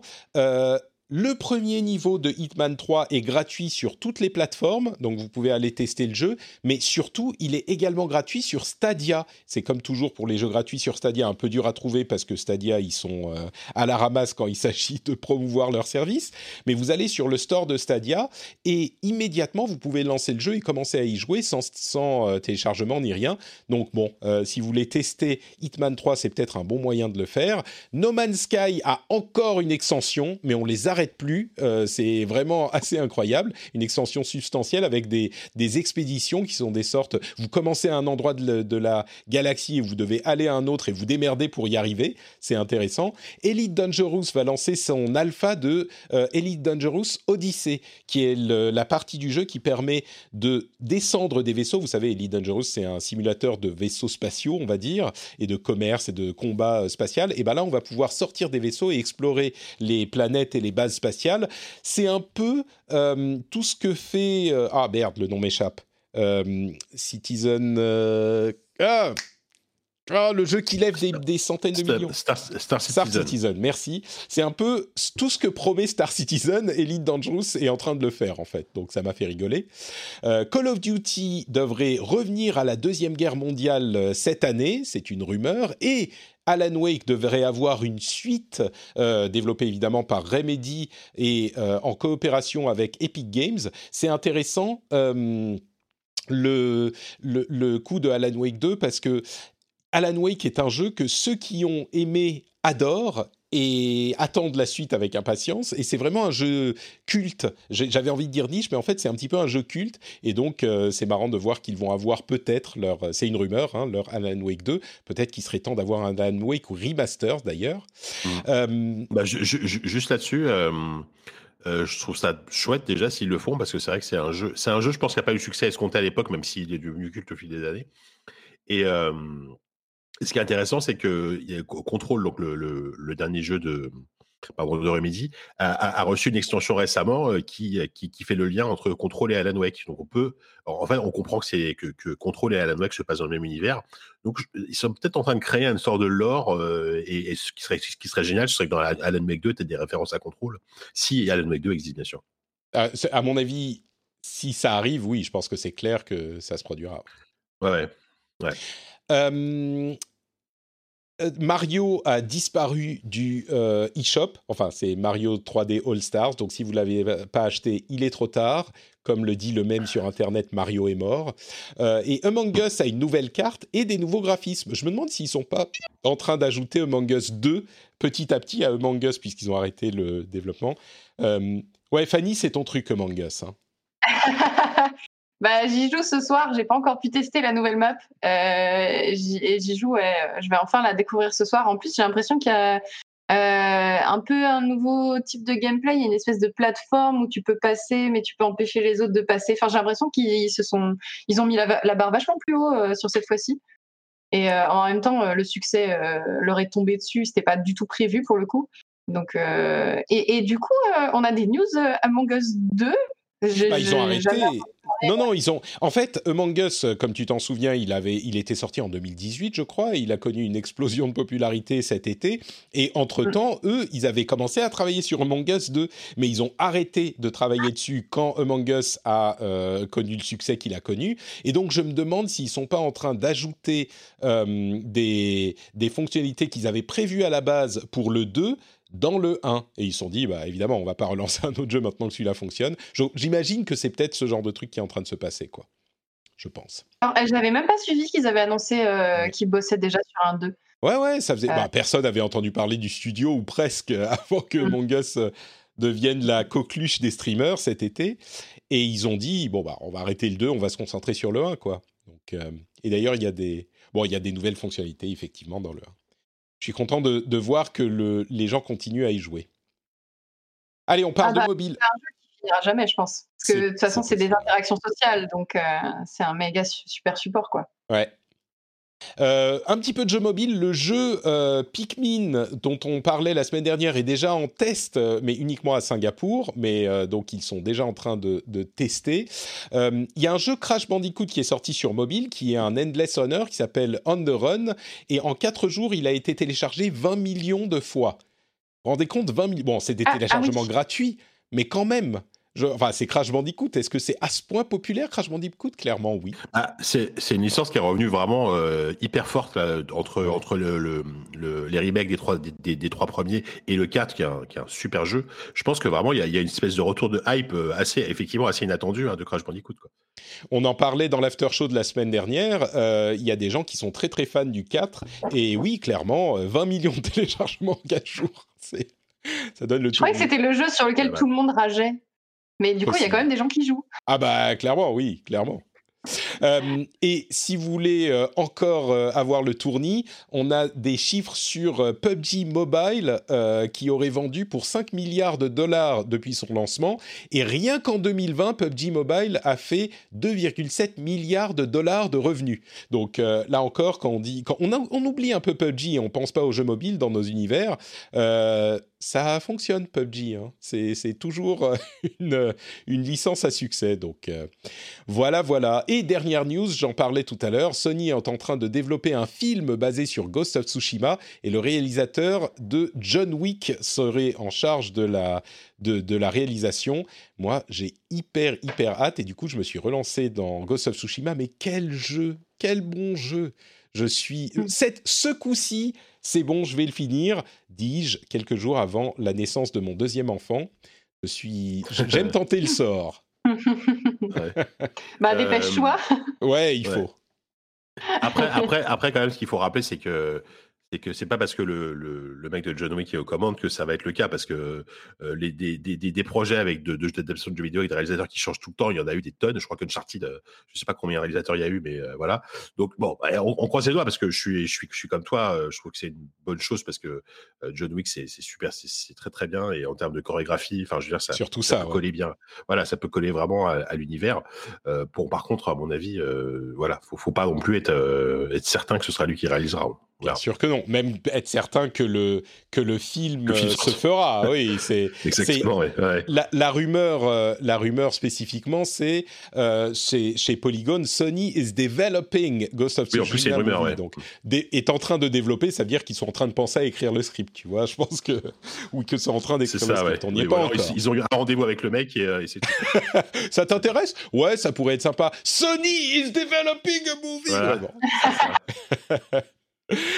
Voilà, voilà. Bah écoutez, ça va être tout pour cet épisode. On va faire le l'after show pour les patriotes euh, juste après. Mais entre temps, je veux quand même que vous nous disiez tous les deux où on peut vous retrouver sur Internet. Jika, où es-tu en ces, Oui, ces, bah, ces- moments? Tu sais, Jika, je vais, je vais avouer un truc à, Mhm. nos, à nos auditeurs. Jika, tu me manques un peu. Généralement, que- ouais. à, à l'ancien, dans l'ancien monde, je venais en France Ouais. tous les quelques mois et on se débrouillait toujours pour euh, Ouais. aller se, se faire un petit un déjeuner ou un truc. Et là, ça fait plus d'un an qu'on s'est pas vu, même plus. Bah, Que euh, largement, ouais, parce que la dernière fois, qu'on s'est vu, c'est quand je travaillais encore chez Numérique, donc euh, ça fait un an et demi, au moins Ça fait un moment, ouais. Et euh, ah ouais, c'est vrai que les déjeuners, euh, les, les déjeuners avec mon, avec mon Patrick me manquent un petit peu aussi. Euh, mais sinon, euh, sinon ça va, euh, ça va. Enfin, je vais quand même, je vais pas commencer à raconter ma vie, c'est pas. euh, Non, on, on peut me retrouver. Ah tiens, tu sais quoi on a- faire on a- cracher mon eau. Ouais, oui, je commençais à parler de ma vie et tout. Pas. Euh, ouais, alors tu sais quoi, é- événement énorme. On a réenregistré un ZQSD à l'ancienne euh, sur place avec 5 On était 5 alors ce qui est déjà, ce qui est pas, ce qui est pas. la Et vous êtes fait tester la veille et tout. Ouais, on, bah, on, on- on a gardé les masques et tout ça, tu vois, on a, on fait ça bien. Et euh, surtout, c'est c'est- c'est l'é- l'épisode le plus long de, notre, de tout, de tout cette QSD, puisqu'il dure 4h15. 4h15. On, en fait, on, voilà, ça faisait presque un an qu'on n'avait pas fait un podcast à l'ancienne, donc euh, voilà. Non, par contre, juste, bon, c'est de la promo, mais vraiment, je suis hyper content de cet épisode, puisque on a élu les, les euh, 2000, de 2000 à 2004, parce qu'en fait, euh, c'était c'était clairement une, promotion pour le livre Génération Jeux vidéo, là, dont, la campagne Kickstarter vient de se terminer, fait, par nos amis bah, du magazine JV. Et donc, leur, prochain livre, c'est Génération Jeux vidéo année 2000. Et donc, du coup, on s'est dit, tiens, on va s'amuser à, li- à lire les jeux de l'année de 2000 à 2004. Et euh, on, a, on a fait ça sous forme de quiz et de, voilà, de vote, etc. On a beaucoup rigolé. Donc, euh, donc ouais, et c'est un épisode qui fait déjà rager pas mal de gens sur Twitter parce qu'on a, on a Forcément. Il, il- il y a certains jeux qui ont été élus, qui ont été éliminés, où c'est un peu scandaleux. Donc, euh, voilà, même moi, je le reconnais. Je, je, je, comprends bien ce sentiment. D'être idée d'un jeu, euh, d'un jeu de l'année, c'est jamais facile. Euh... Surtout quand tu as Half-Life et World of Warcraft dans la même liste, tu vois, tu, bon, pour euh, Half-Life 2 World of Warcraft dans la même liste. c'est la fameuse année 2004 fais, légendaire dans le monde voilà, des jeux vidéo. 2004. Sachant que, spoiler, aucun des deux n'est élu jeu de l'année. Quoi? C'est un autre jeu qui a encore le jeu de l'année. Écoute, il faudra aller voilà, écouter l'épisode pour savoir. Je balance, voilà, je balance ça comme ça, c'est tout. Voilà, j'en dis pas plus. ZQSD et le lien vers ton compte Twitter sera dans les notes de l'émission. Merci mon Jika. Fanny, où te retrouve-t-on sur Internet? Bah, je stream ce soir justement du Among Us, donc euh, sur euh, twitch.tv slash redfanny-du-bas. Attention, pas oublier du bas. Et sinon, sur tous les réseaux, hein, euh, Twitter, euh, Facebook, Instagram, euh, et j'ai même un, un j'ai un Reddit, j'ai un Discord, enfin j'ai tout. Red Fanny-du-bas, quasiment partout, je crois. Red voilà. Fanny, et le lien sera dans les notes de l'émission. Magnifique. Pour ma part, c'est Note Patrick sur Twitter, Facebook, Instagram, à peu près partout. Vous pouvez aussi me retrouver sur YouTube pour voir cette fameuse vidéo où je vous parle de ce qui fait les qualités des jeux en boîte et les défauts des jeux en dématérialisé et inversement, et ce qui a permis le dématérialisé dans l'industrie des choses. J'ai été surpris, il y a beaucoup de gens dans les commentaires qui m'ont dit Ah ouais, j'avais jamais pensé que ça s'était arrivé avec le dématérialisé. Donc, euh, moi j'ai été surpris que les gens soient surpris ou l'apprennent, mais visiblement il y a eu des gens qui ont appris des choses dans la vidéo. Donc euh, c'est notre Patrick bien sûr sur YouTube. Et bien sûr, si vous voulez soutenir l'émission, c'est ça qui compte, c'est les sous, c'est ça qui est important parce que euh, sans sous, c'est difficile de manger. Et moi j'ai un deuxième enfant qui arrive, donc il va falloir payer les couches. Patreon.com/rdvjeux. Vous pouvez, euh, il faudrait que je fasse en fait il y a un truc marketing à faire. Je vais changer les noms des, des niveaux de soutien, genre euh, couche, euh, petit pot, euh, formule, tu, tu, vois, le, oui. un peu de lait, tu vois, ce genre de truc. Il faut mettre, tu sais, les petites icônes qu'il y a avant les pseudos des, des gens quand ils sont abonnés. Tu oui. peux mettre genre biberon, tétine. Très, très tu peux mettre plein de trucs. Ah, ouais, ouais, ouais, Fanny, on va parler après, on va, on va établir une stratégie euh, pour, euh, pour monétiser au maximum la, la naissance de mon enfant. bon. J'en profite pour m'abonner parce que je veux avoir une tétine devant mon eh ben c'est parfait. Donc euh, patreon.com slash rdvjeux, qu'il y ait des tétines ou pas, c'est le meilleur moyen de soutenir l'émission et je vous en remercie vraiment du fond du cœur. Je remercie tous ceux qui euh, soutiennent le rendez-vous jeu. On se donne rendez-vous, bah, je sais pas, peut-être la semaine prochaine, peut-être pas. Ça dépendra du moment euh, auquel euh, le, le, numéro 2 décide d'arriver. Mais dans tous les cas, on se retrouvera très bientôt. Je vous tiendrai au courant sur Twitter et ailleurs. Je vous fais de grosses bises. Et pour ceux qui sont sur euh, Patreon, on se retrouve pour l'after show dans une seconde. Ciao, ciao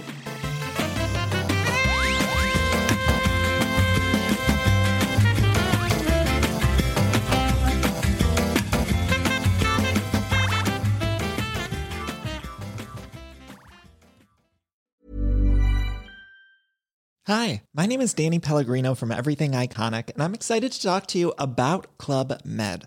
Club Med operates beach and mountain resorts and is the best all inclusive getaway for families. They have Club Med Punta Cana, their flagship family resort, and many other options in Mexico, the Caribbean, and around the world. Club Med are the pioneers of the all inclusive concept, which is the best way to vacation. Great for families, groups, or even solo travelers looking for land and water sports, delicious food food, and a place to make unforgettable memories. Visit clubmed.us, call 1 800 Club Med, or your travel advisor.